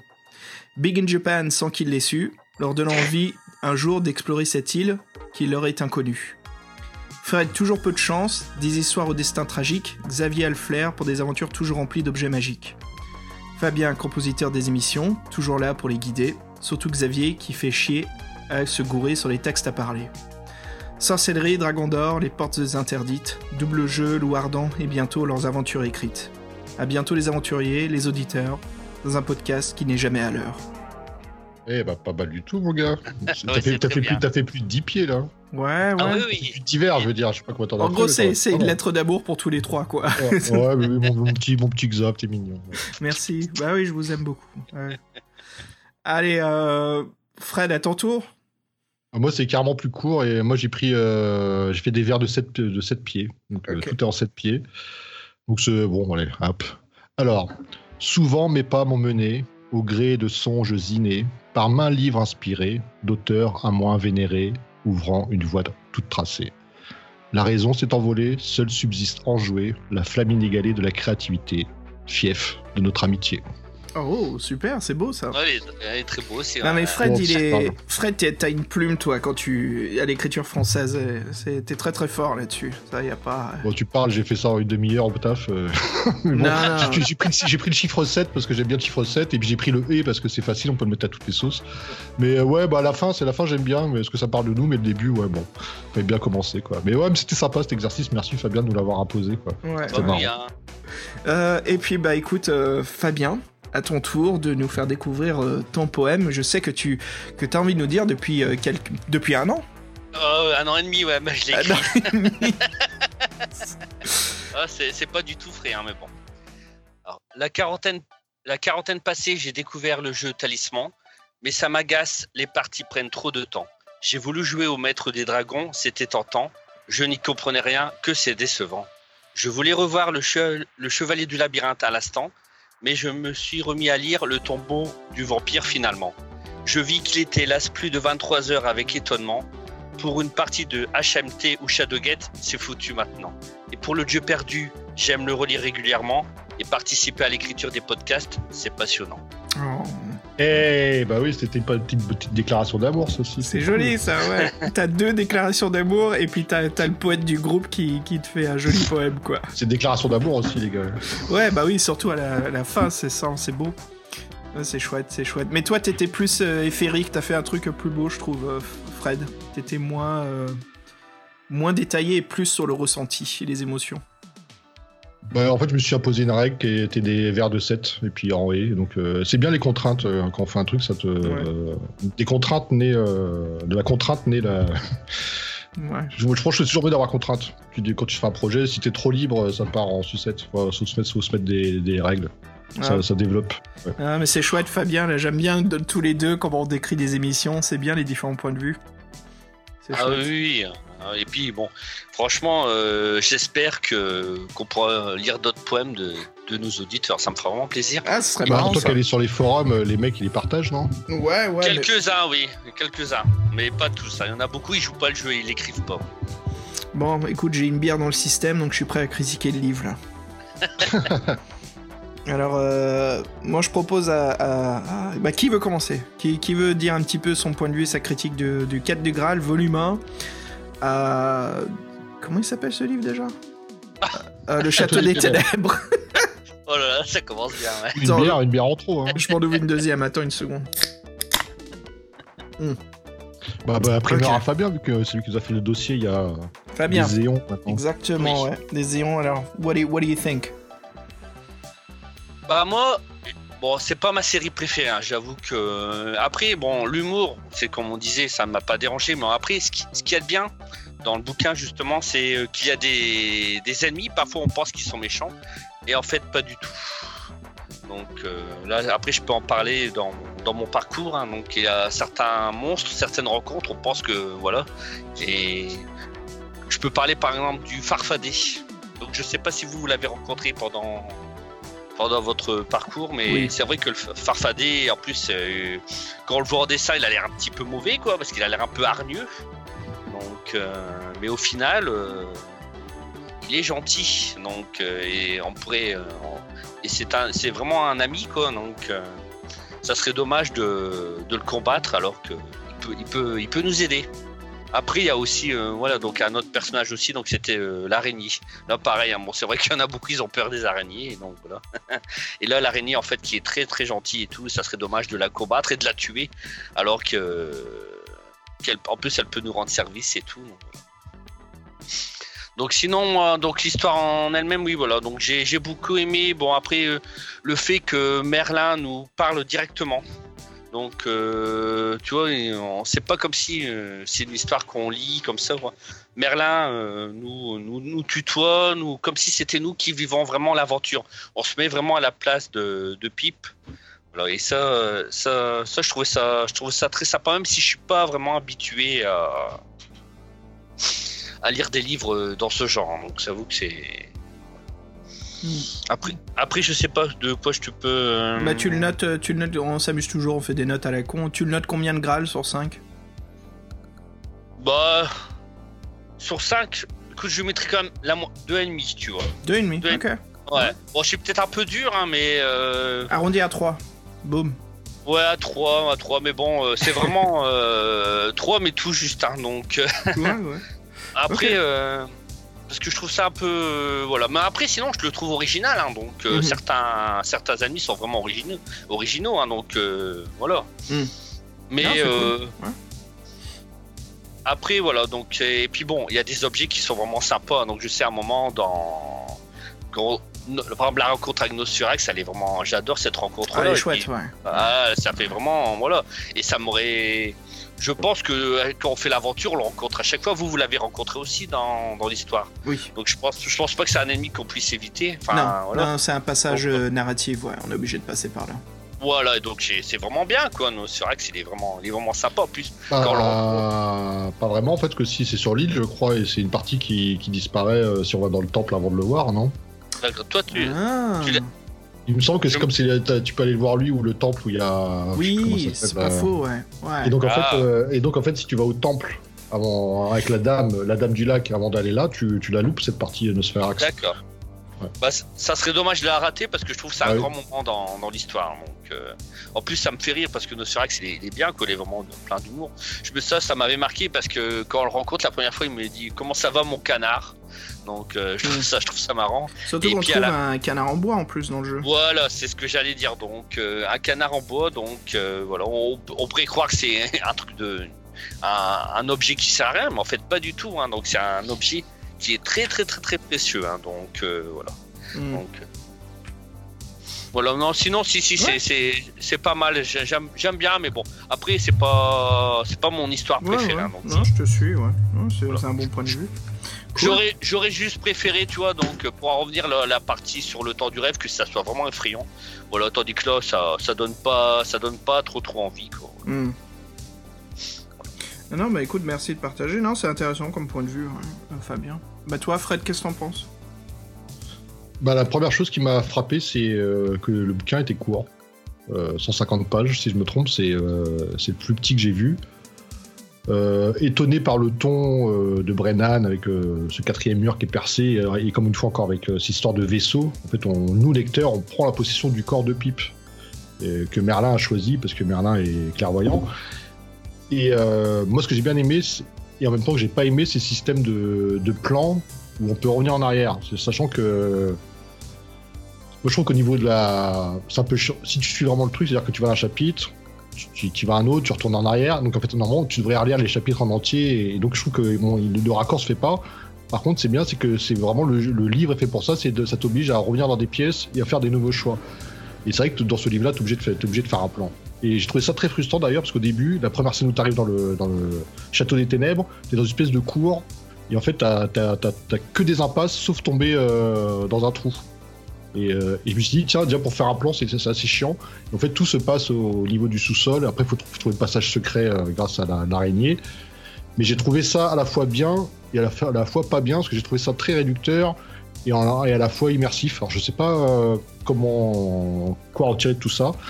J'ai trouvé que c'était un bon système pour les règles, mais qu'au niveau de la narration et du fil conducteur, c'était complètement merdique. Et c'est vrai que moi, j'ai pas totalement accroché euh, à l'humour de Brennan, et j'ai trouvé l'his- l'histoire plutôt courte. Donc euh, maintenant, j'attends de voir dans la continuité euh, avec le personnage qui puisse évoluer, sachant déjà qu'il a des bonnes armes avec son épée. On a plein de fric qu'on perd à la fin. Et oui, si ce que j'ai bien aimé, par contre, c'est la, donc on réussit l'aventure.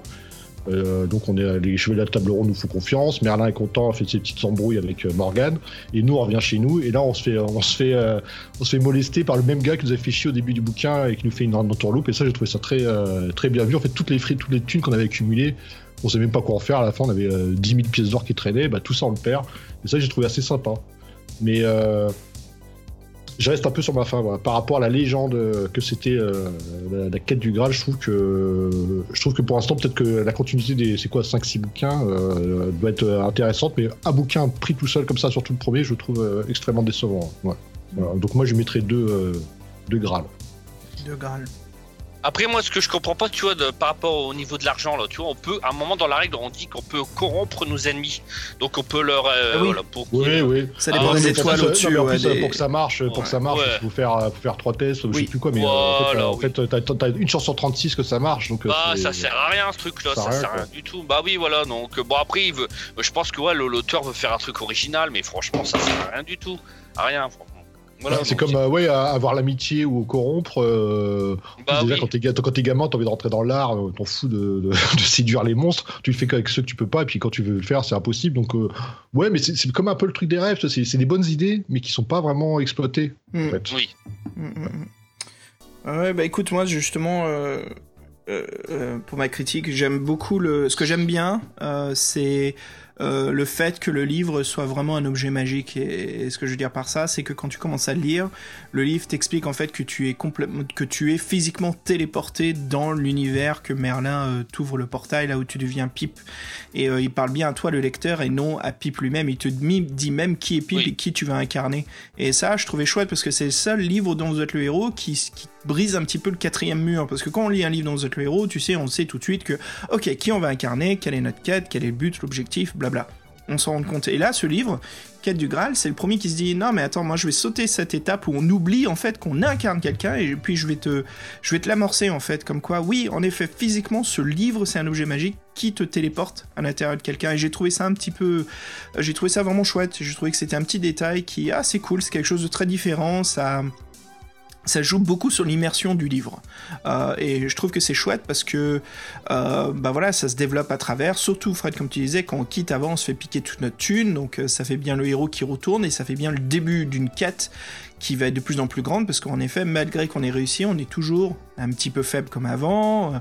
Mais on sait que voilà, d'autres aventures nous attendent et puis c'est une grande épopée qui, qui se passe. Et puis on se fait éjecter du livre en sachant que voilà, Merlin va un jour nous recommuniquer pour la suite. Après, est-ce qu'il s'agit de l'aventure? Ah, Je veux pas être méchant quand je dis ça, mais je vais être sincère, hein, c'est une critique, hein, c'est mon point de vue.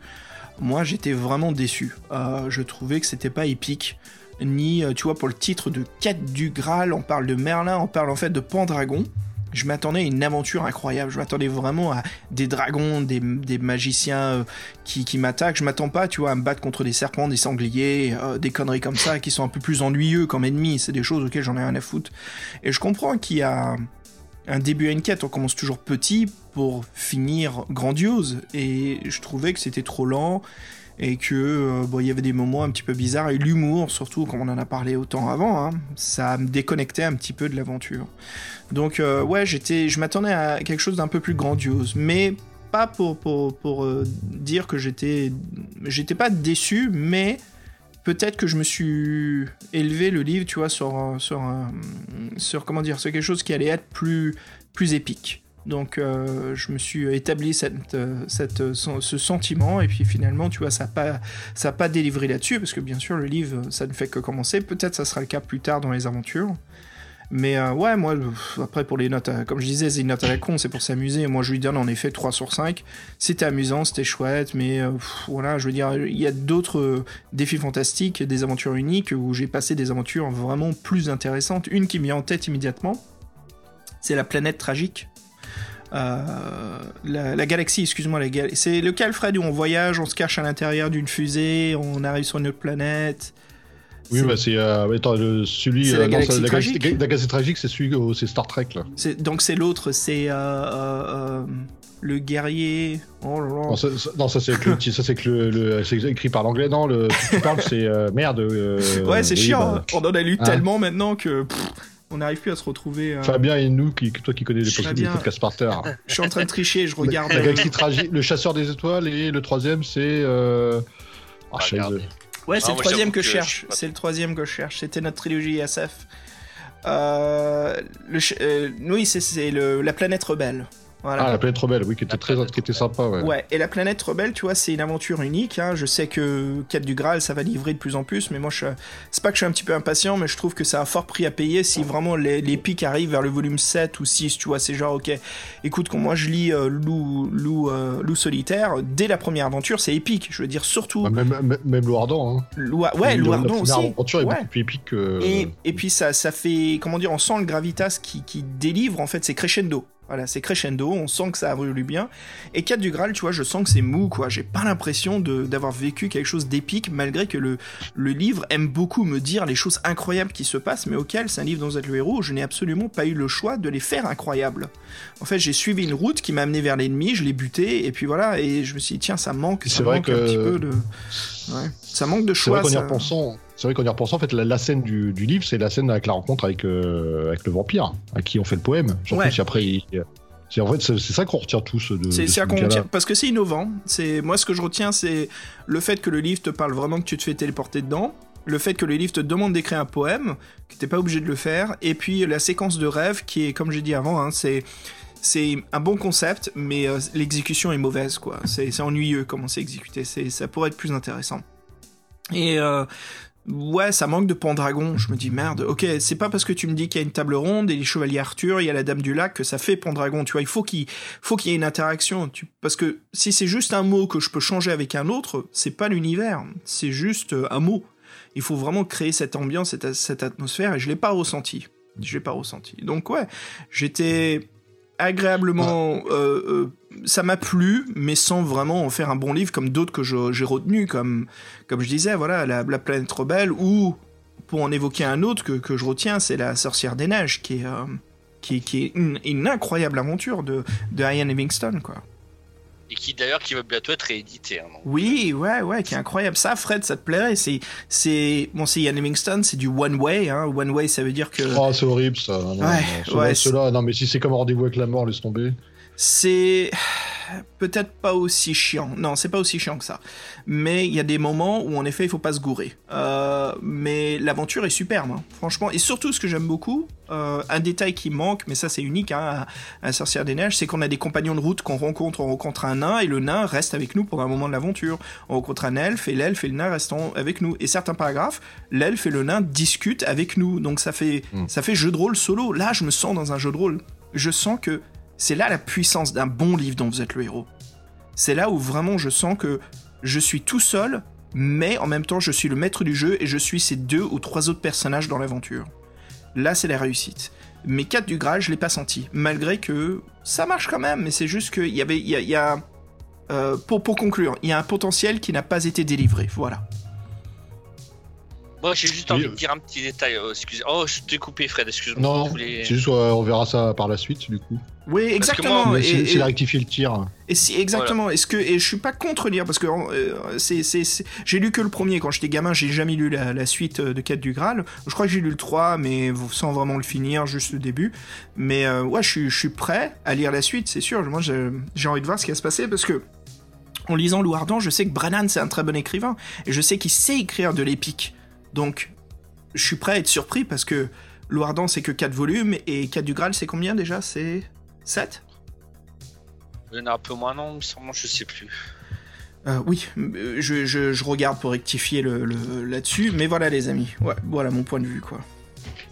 En tout cas, moi, tu vois, euh, ce que. Donc, quand- moi, dans mes souvenirs, tu vois, quand je me suis intéressé euh, par rapport aux instruments de torture, parce que grâce à. ou à cause.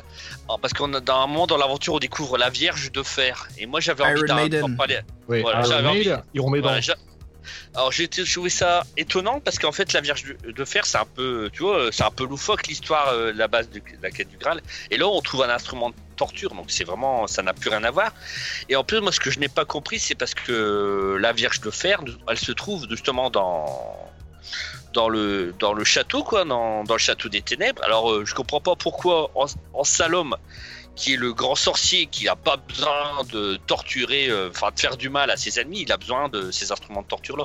Donc euh, juste donc pour la Vierge de Fer, donc c'est un instrument de torture, hein, parce que moi je connaissais pas vraiment, donc j'ai fait des recherches et c'est effroyable. Et en plus moi j'ai vu que Moyen Je t'imagine. euh, ça existait. Hein. Ouais, oui, oui. Ah oui, euh, oui, mais même l'époque victorienne, c'était réservé pour les femmes qui trompaient leur mari aussi. Voilà donc Ouais. euh, voilà. non, Scipiolo, ouais. Scipiolo, elle meurt comme Scipiolo. ça. Oui, bon exemple, ouais. Et puis, euh, et puis ils font des super concerts aussi. Je veux dire, quand tu quand es là et t'entends Run to the Hills en live, c'est génial, quoi. Est-ce que, je veux dire, euh, ou alors, c'est quoi les, on va se- euh, Fabien, en fait, c'est le groupe de métal Iron Maiden. C'était ça le jeu de mots. Oui. Je, je veux pas te laisser larguer en arrière, c'est pour ça. Je veux Ah, t'amener parce que avec je connais pas, c'est pas trop la musique que j'écoute, c'est pour ça donc. Bah, il faut les écouter deux minutes avant minuit, c'est l'ambiance parfaite. Ah, à cette heure-là, je dors déjà, tu sais, donc. voilà. Mais euh, en tout cas, voilà, donc j'ai beaucoup aimé, euh, puis ça m'a permis de me renseigner sur les instruments de torture du Moyen-Âge, Mm. et je trouvais ça euh, fabuleux. hein, T'as réussi à dormir ce soir? Fabuleux? Oh, Ah oui, oui. Oh putain Ah ouais, si, si. Ah, super je trouvais ça vraiment très inventif, en fait, hein, tout ce qu'ils faisaient et tout, parce qu'ils avaient vraiment de l'imagination Ah pour oui, faire. mal. C'était incroyable, hein, donc j'aurais pu. Comment, voilà. comment, comment euh, faire absorber le corps une douleur incroyable sans tuer la personne, en effet. Oh là là là, c'est vraiment, c'est vraiment tout pour la souffrance. Ouais. hein. T'as Je vu voulais- euh, le truc avec, avec l'eau là où ils te remplissent le bide euh, ah oui, d'eau, au- ouais. Ah oui, oui, non, c'était vraiment. hein, moi, je m'y je m'y attendais pas à tout ça, quoi. Et donc, T'as le, le serpier aussi. C'était un sabot qui te qui te écrasait le pied en fait, qui te le serrait au fur et à mesure et qui tournait une manivelle. Donc au lieu de séparer le corps, en fait, ça te le, ça te le, l'écrasait, quoi. Bon, bref, c'est. Ah bah oui. Et pour corriger, pour corriger tout à l'heure, donc il y a 8 il y a D'accord. huit livres dans la saga de la quête du Graal, donc on a bien sûr le temps. Et euh, je suis en train de regarder toutes les couvertures. Et euh, je, je sais que je vais être chiant de le dire. Certains auditeurs vont dire putain, mais Xav, arrête de comparer toujours à ce, à ce jeu, mais c'est du Dark Souls, hein, tout craché. Hein. Ah ouais. Euh, que d'ailleurs, je sais qu'il va falloir que je vous fasse jouer un de ces quatre. Ce qu'on va faire peut-être, c'est je vais vous montrer un premier niveau et vous allez voir à quel point euh, c'est certains livres dont vous êtes le héros. ça- c'est- enfin, c'est pas, c'est l'inverse en fait. C'est le créateur de Dark Souls qui s'est inspiré de, de sorcellerie et d'autres livres euh, de, de la collection des, des Fighting Fantasy. hein. Donc c'est, en fait, c'est bizarre qu'on n'en parle pas, mais j'ai l'impression que Dark Souls c'est l'adaptation des livres dont vous êtes le héros. Parce qu'on retrouve énormément de, de la même atmosphère et les mêmes personnages cryptiques des fois. Bref. Donc 8 livres. 8 livres qui nous attendent. Oh là, bah. Plus que 7.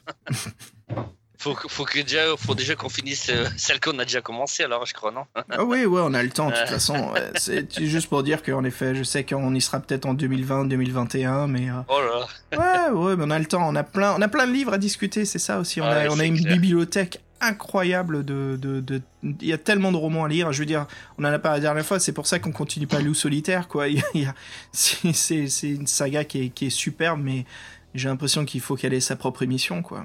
C'est fou. Tellement que l'univers et le, le- les légendes et le lore sont riches. Wow, champagne. Ah là là, ouais, on fait ça, ouais. Eh bah voilà les amis. Bah écoutez, euh, bah ouais, ce fut vraiment un plaisir de se retrouver.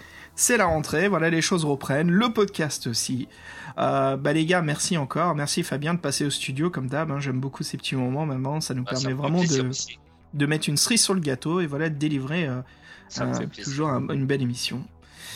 Euh, Fred, je te fais, euh, je crois que jamais de 203, ça a été évoqué deux fois, là on va le faire une troisième fois. Je te propose qu'on se quitte sur un morceau de Alphaville. T'as vu Big combien Japan. eh, comment- on t'a entendu courir de la, de, du- de la cuisine dans le champagne au micro, quoi. C'était Oui, super. En effet, Big in Japan, voilà, qui euh, on diffuse enfin. Les amis, euh, on verra ce qui se passe pour le prochain podcast, pas mal de choses, et puis on, se dit d'ici peut-être moins d'un mois ou dans un mois. hein. Ah oui, euh, euh, dans, dans un mois, c'est sûr. hein, donc. dans un mois, c'est sûr et certain, ouais. Ah Donc bah voilà, oui. Oula, oula, vous aventurez dans un terrain glisseux là. Mais c'est- Ah ouais, sais, moi j'ai l'habitude, c'est Fabien que j'entraîne avec moi là. Je lui ai pris la main et on non. descend tous les deux pendant que toi tu restes en haut de la colline, sachant que c'est pas bon quoi. Oh Non, non, faut jamais, faut jamais annoncer ce qu'on va faire le prochain épisode et quand est-ce qu'on va le faire. Ça, ça, c'est pas bon du tout ça. Demain, on Ah. vous propose une nouvelle émission. Non, personne me dit stop. Oh non, non, non, une émission, non, une par mois, c'est bien. Moi, c'est mieux quand il y en a deux. Ça, je sais. Et bref, bref. Allez, bah voilà les éditeurs. euh, merci beaucoup de votre écoute. Hein, ce fut un vrai plaisir. Fred et Fabien, merci encore les gars. C'était, euh, c'était vraiment génial, très très amusant. Et puis, euh, bah voilà, je vous propose euh, bah, qu'on se retrouve encore une fois la prochaine fois. Et puis, euh, oh, j'ai oublié une question très importante, Fred. Oui. J'ai oublié. Alors les gars, vous connaissez les règles du jeu de réponse rapide? C'est pas plus d'une phrase. Donc je vais vous poser Oui. la question. Je vous pose la question, répondez-la. euh, euh, pas rapide, pas assez rapidement, mais juste gardez-la courte la réponse. Alors quel est votre truc du moment? Quelle est votre pop culture, votre votre jeu, votre musique, le livre? Qu'est-ce que qu'est-ce que vous faites qui vous entraîne ces temps-ci? Fred? Hyperion. Hyper. Ouh, du Jack Vance. Non, non, du Non, Dan euh, Simmons. Simons. Dan Simmons, ouais. Ouais, super. Est-ce que t'as lu euh, La Terreur? Non, on me l'a prêté celui-ci. Je commence. euh, c'est le- les trois premiers bouquins du, c'est le premier volume du cycle Hyperion, je crois. Ah, t'as jamais lu Hyperion avant? Non. Ah, super, je suis content pour toi, là. J'adore cette, euh, cette série. Ah, c'est... Bah, moi je suis très, euh, moi je suis très âge d'or de la SF. hein, de Ouais. Dan Simons, il est presque trop jeune pour moi, mais donc euh, au fur et à mesure je le lis aussi. Et- Bah ouais, bah là je suis, euh, je sais pas si t'en souviens, je suis euh, au troisième personnage qui s'est présenté Mhm. là dans le groupe DLC. Ah bah, c'est... Il y a un jeu vidéo qui s'absorbe énormément de, de Dan Simmons... Enfin, de, de Hyperion, c'est Mass Effect. Ah ouais, C'est- Bah ouais, vrai que c'est vrai que ça m'a un peu fait penser à Mass Effect. Ouais, ouais, où les personnages se retrouvent pour un grand destin commun euh, dans cette station spatiale. Bah ouais, c'est chouette. Euh, Fabien, qu'est-ce qui est ton moment pop culture ces temps-ci? Bah, moi, j'ai lu euh, très récemment, j'ai fini le bouquin la semaine dernière, c'est Graham Masterton, c'est. euh, Oh, c'est du sais bon ça, c'est du bon. Bah ouais, je ne sais plus L'horreur. le nom du Oui. bouquin, c'est de l'horreur. Là, c'est par rapport à un- une maison hantée en fait. C'est un gars, en fait, il est possédé par l'ancien propriétaire de la maison et c'est assez. euh, Bon, c'est un peu porno, hein, parce qu'il y a vraiment. Ça parle beaucoup de sexe. hein. Euh, Masterton, euh, c'est un, c'est un passionné euh, du, du sexe en littérature. Euh, Oui, voilà. Avec sa femme, il a écrit beaucoup de, de romans sur le sexe, mais il, il aime beaucoup ça. Il fait du body horror très sexuel. Et il s'appelle comment ce livre de Masterton, euh, Fabien? Alors, euh, Walala, ça s'appelle. Donc, Walala. C'est le Mm. Walala, c'est le nom de la. En fait, c'est une grande demeure. En fait, c'est une... c'est euh, qui est en fait, il y a un esprit très malfaisant. euh, c'est l'ancien propriétaire qui habite dans, ce- dans dans cette maison et en fait, il vient euh, il vient posséder euh, le nouveau propriétaire. Et c'est vraiment c'est vraiment assez bon. La fin, elle est un peu moins, mais le début du bouquin, le milieu aussi est très bien parce qu'il y a la femme justement du euh, la femme du, du héros qui essaie de comprendre justement et qui essaie de sauver son mari. Et puis il y a des scènes très très gore et, et très sexuelles aussi, mais en tout Ouais. cas, euh, c'est un, un vieux roman aussi, hein, parce que je l'ai eu à ma bibliothèque, il a jamais été réédité. Dans le podcast, je voulais pas dire parce que bon, les gens ils vont rigoler, mais tu sais, il y a des boîtes à livres là, comme je l'avais dit dans, Ouais. dans les. Nous, on en a plein et ici, hein, c'est fou. C'est Ouais. sympa ça. Et j'ai trouvé, euh, et j'en ai pris un, donc et c'est vrai, bon, je n'osais pas le dire, mais tu sais, des bibliothèques vertes. Donc, euh, et c'est trop, tu sais, des Alice. Mm. Et euh, Ah oui. c'est des, des, des années 70. Alice va ok, c'est la paye des dockers. Oui, Ouais, incroyable. Ah, c'est bon ça. ça, il faut le laisser dans le podcast, ça c'est drôle. oui, Et, euh, et c'est. euh, mais après, euh, c'est vraiment. c'est dans les années 70, c'est la fille incroyable, quoi. Elle a tout ce qu'elle veut et tout. C'est juste. un peu même les histoires, elles sont vraiment connes, mais je dis ça, tu sais, en vitesse. Puis j'aime bien, c'est les illustrations vintage. Ça fait vraiment un bon. Mm. C'est un bon bouquin, quoi. Tu sais, ça change. C'est- toute une époque, en fait, voilà. Mm. Puis c'est bien. Moi, j'aime bien ce principe-là des boîtes à livres parce qu'il n'y en a pas. Ah bah ouais, ouais. Nous, on en a un paquet ici, il y en a partout. Il y en a, il y en a une euh, tous les, je dirais tous les quatre euh, rues, quoi, euh, quand t'es à Cambridge. 4 blocs. Les quatre blocs, merci. Et toi, Xav, euh, qu'est-ce que tu fais de beau en ce moment? Ah, écoute, j'ai, j'ai fait une pause en tant qu'MJ dans mon groupe de Star Wars, et là, il y a quelqu'un d'autre qui a pris le relais. On joue à Donjons et Dragons 5ème édition, euh, avec un MJ très très expérimenté, donc c'est chouette. Euh, un gars qui fait bien son boulot, qui nous fait vivre des aventures incroyables.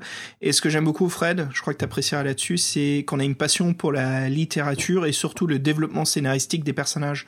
Donc, on aime sentir l'épique, on aime sentir l'épopée et on a une passion pour la description des lieux et des endroits, tu sais, vraiment du, du bon jeu de rôle, quoi. On est des passionnés, on veut vivre une aventure incroyable. On veut pas juste buter du monstre dans du donjon, Ah on oui, veut que c'est un but. Ah oui, on veut une vie parallèle. Ouais, ouais, exactement. Donc je suis en train de jouer et justement, euh, je joue toujours des bardes, euh, guerriers, des choses comme ça. Et là, je me suis dit tiens, je vais jouer contre quelque chose de complètement différent. Et je joue à multiclasse, donc je suis paladin cléric. Et euh, j'ai jamais joué ça de ma vie dans Donjons et Dragons. J'ai jamais joué un paladin parce que j'aime pas le concept, mais j'ai toujours voulu jouer un cléric parce que je trouve que le guerrier guérisseur c'est chouette comme classe. Et la cinquième édition, elle est vraiment chouette, euh, cette, euh, nouvelle édition de Donjons et Dragons. Et euh, justement, j'apprends qu'il y a plusieurs domaines de paladin, et donc je j'ai trouvé un domaine de guerre qui est parfait pour mon multiclasse. Donc en gros, je joue un healer vénère et je me suis basé un petit peu sur le jeu vidéo Castlevania. Donc je joue un, un- je suis pas un Belmont, mais je joue un pseudo chasseur de vampires que je trouve parfait pour l'image du paladin cléric, donc guérisseur et et euh, comment dire euh, euh, destructeur de démons et de vampires. Quoi. Donc voilà, je suis à fond dedans, je suis en train de de développer mon backstory. On en est à trois aventures, mais on a commencé à niveau 5. Tu sais, comme ça, on commence pas au niveau 1, ce qui est chiant dans Donjons et Dragons. Surtout quand t'as des, des joueurs avancés. Hein. Dans le groupe, on a tous de l'expérience.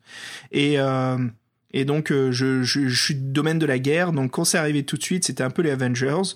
Euh, je me suis pas du tout entendu avec le groupe. On s'est quasiment euh, défoncé. Et puis maintenant, on commence à se filer des coups de main. Tu sais, on sent qu'il y a une superbe évolution d'amitié. Et euh, ouais, c'est chouette quoi. Donc voilà, je suis à fond dedans. Je suis à fond dedans en train de jouer à un nouveau concept de personnage que j'ai que j'ai jamais fait en jeu de rôle Donjons et Dragons. Comme quoi, tout arrive. Tout arrive, ouais.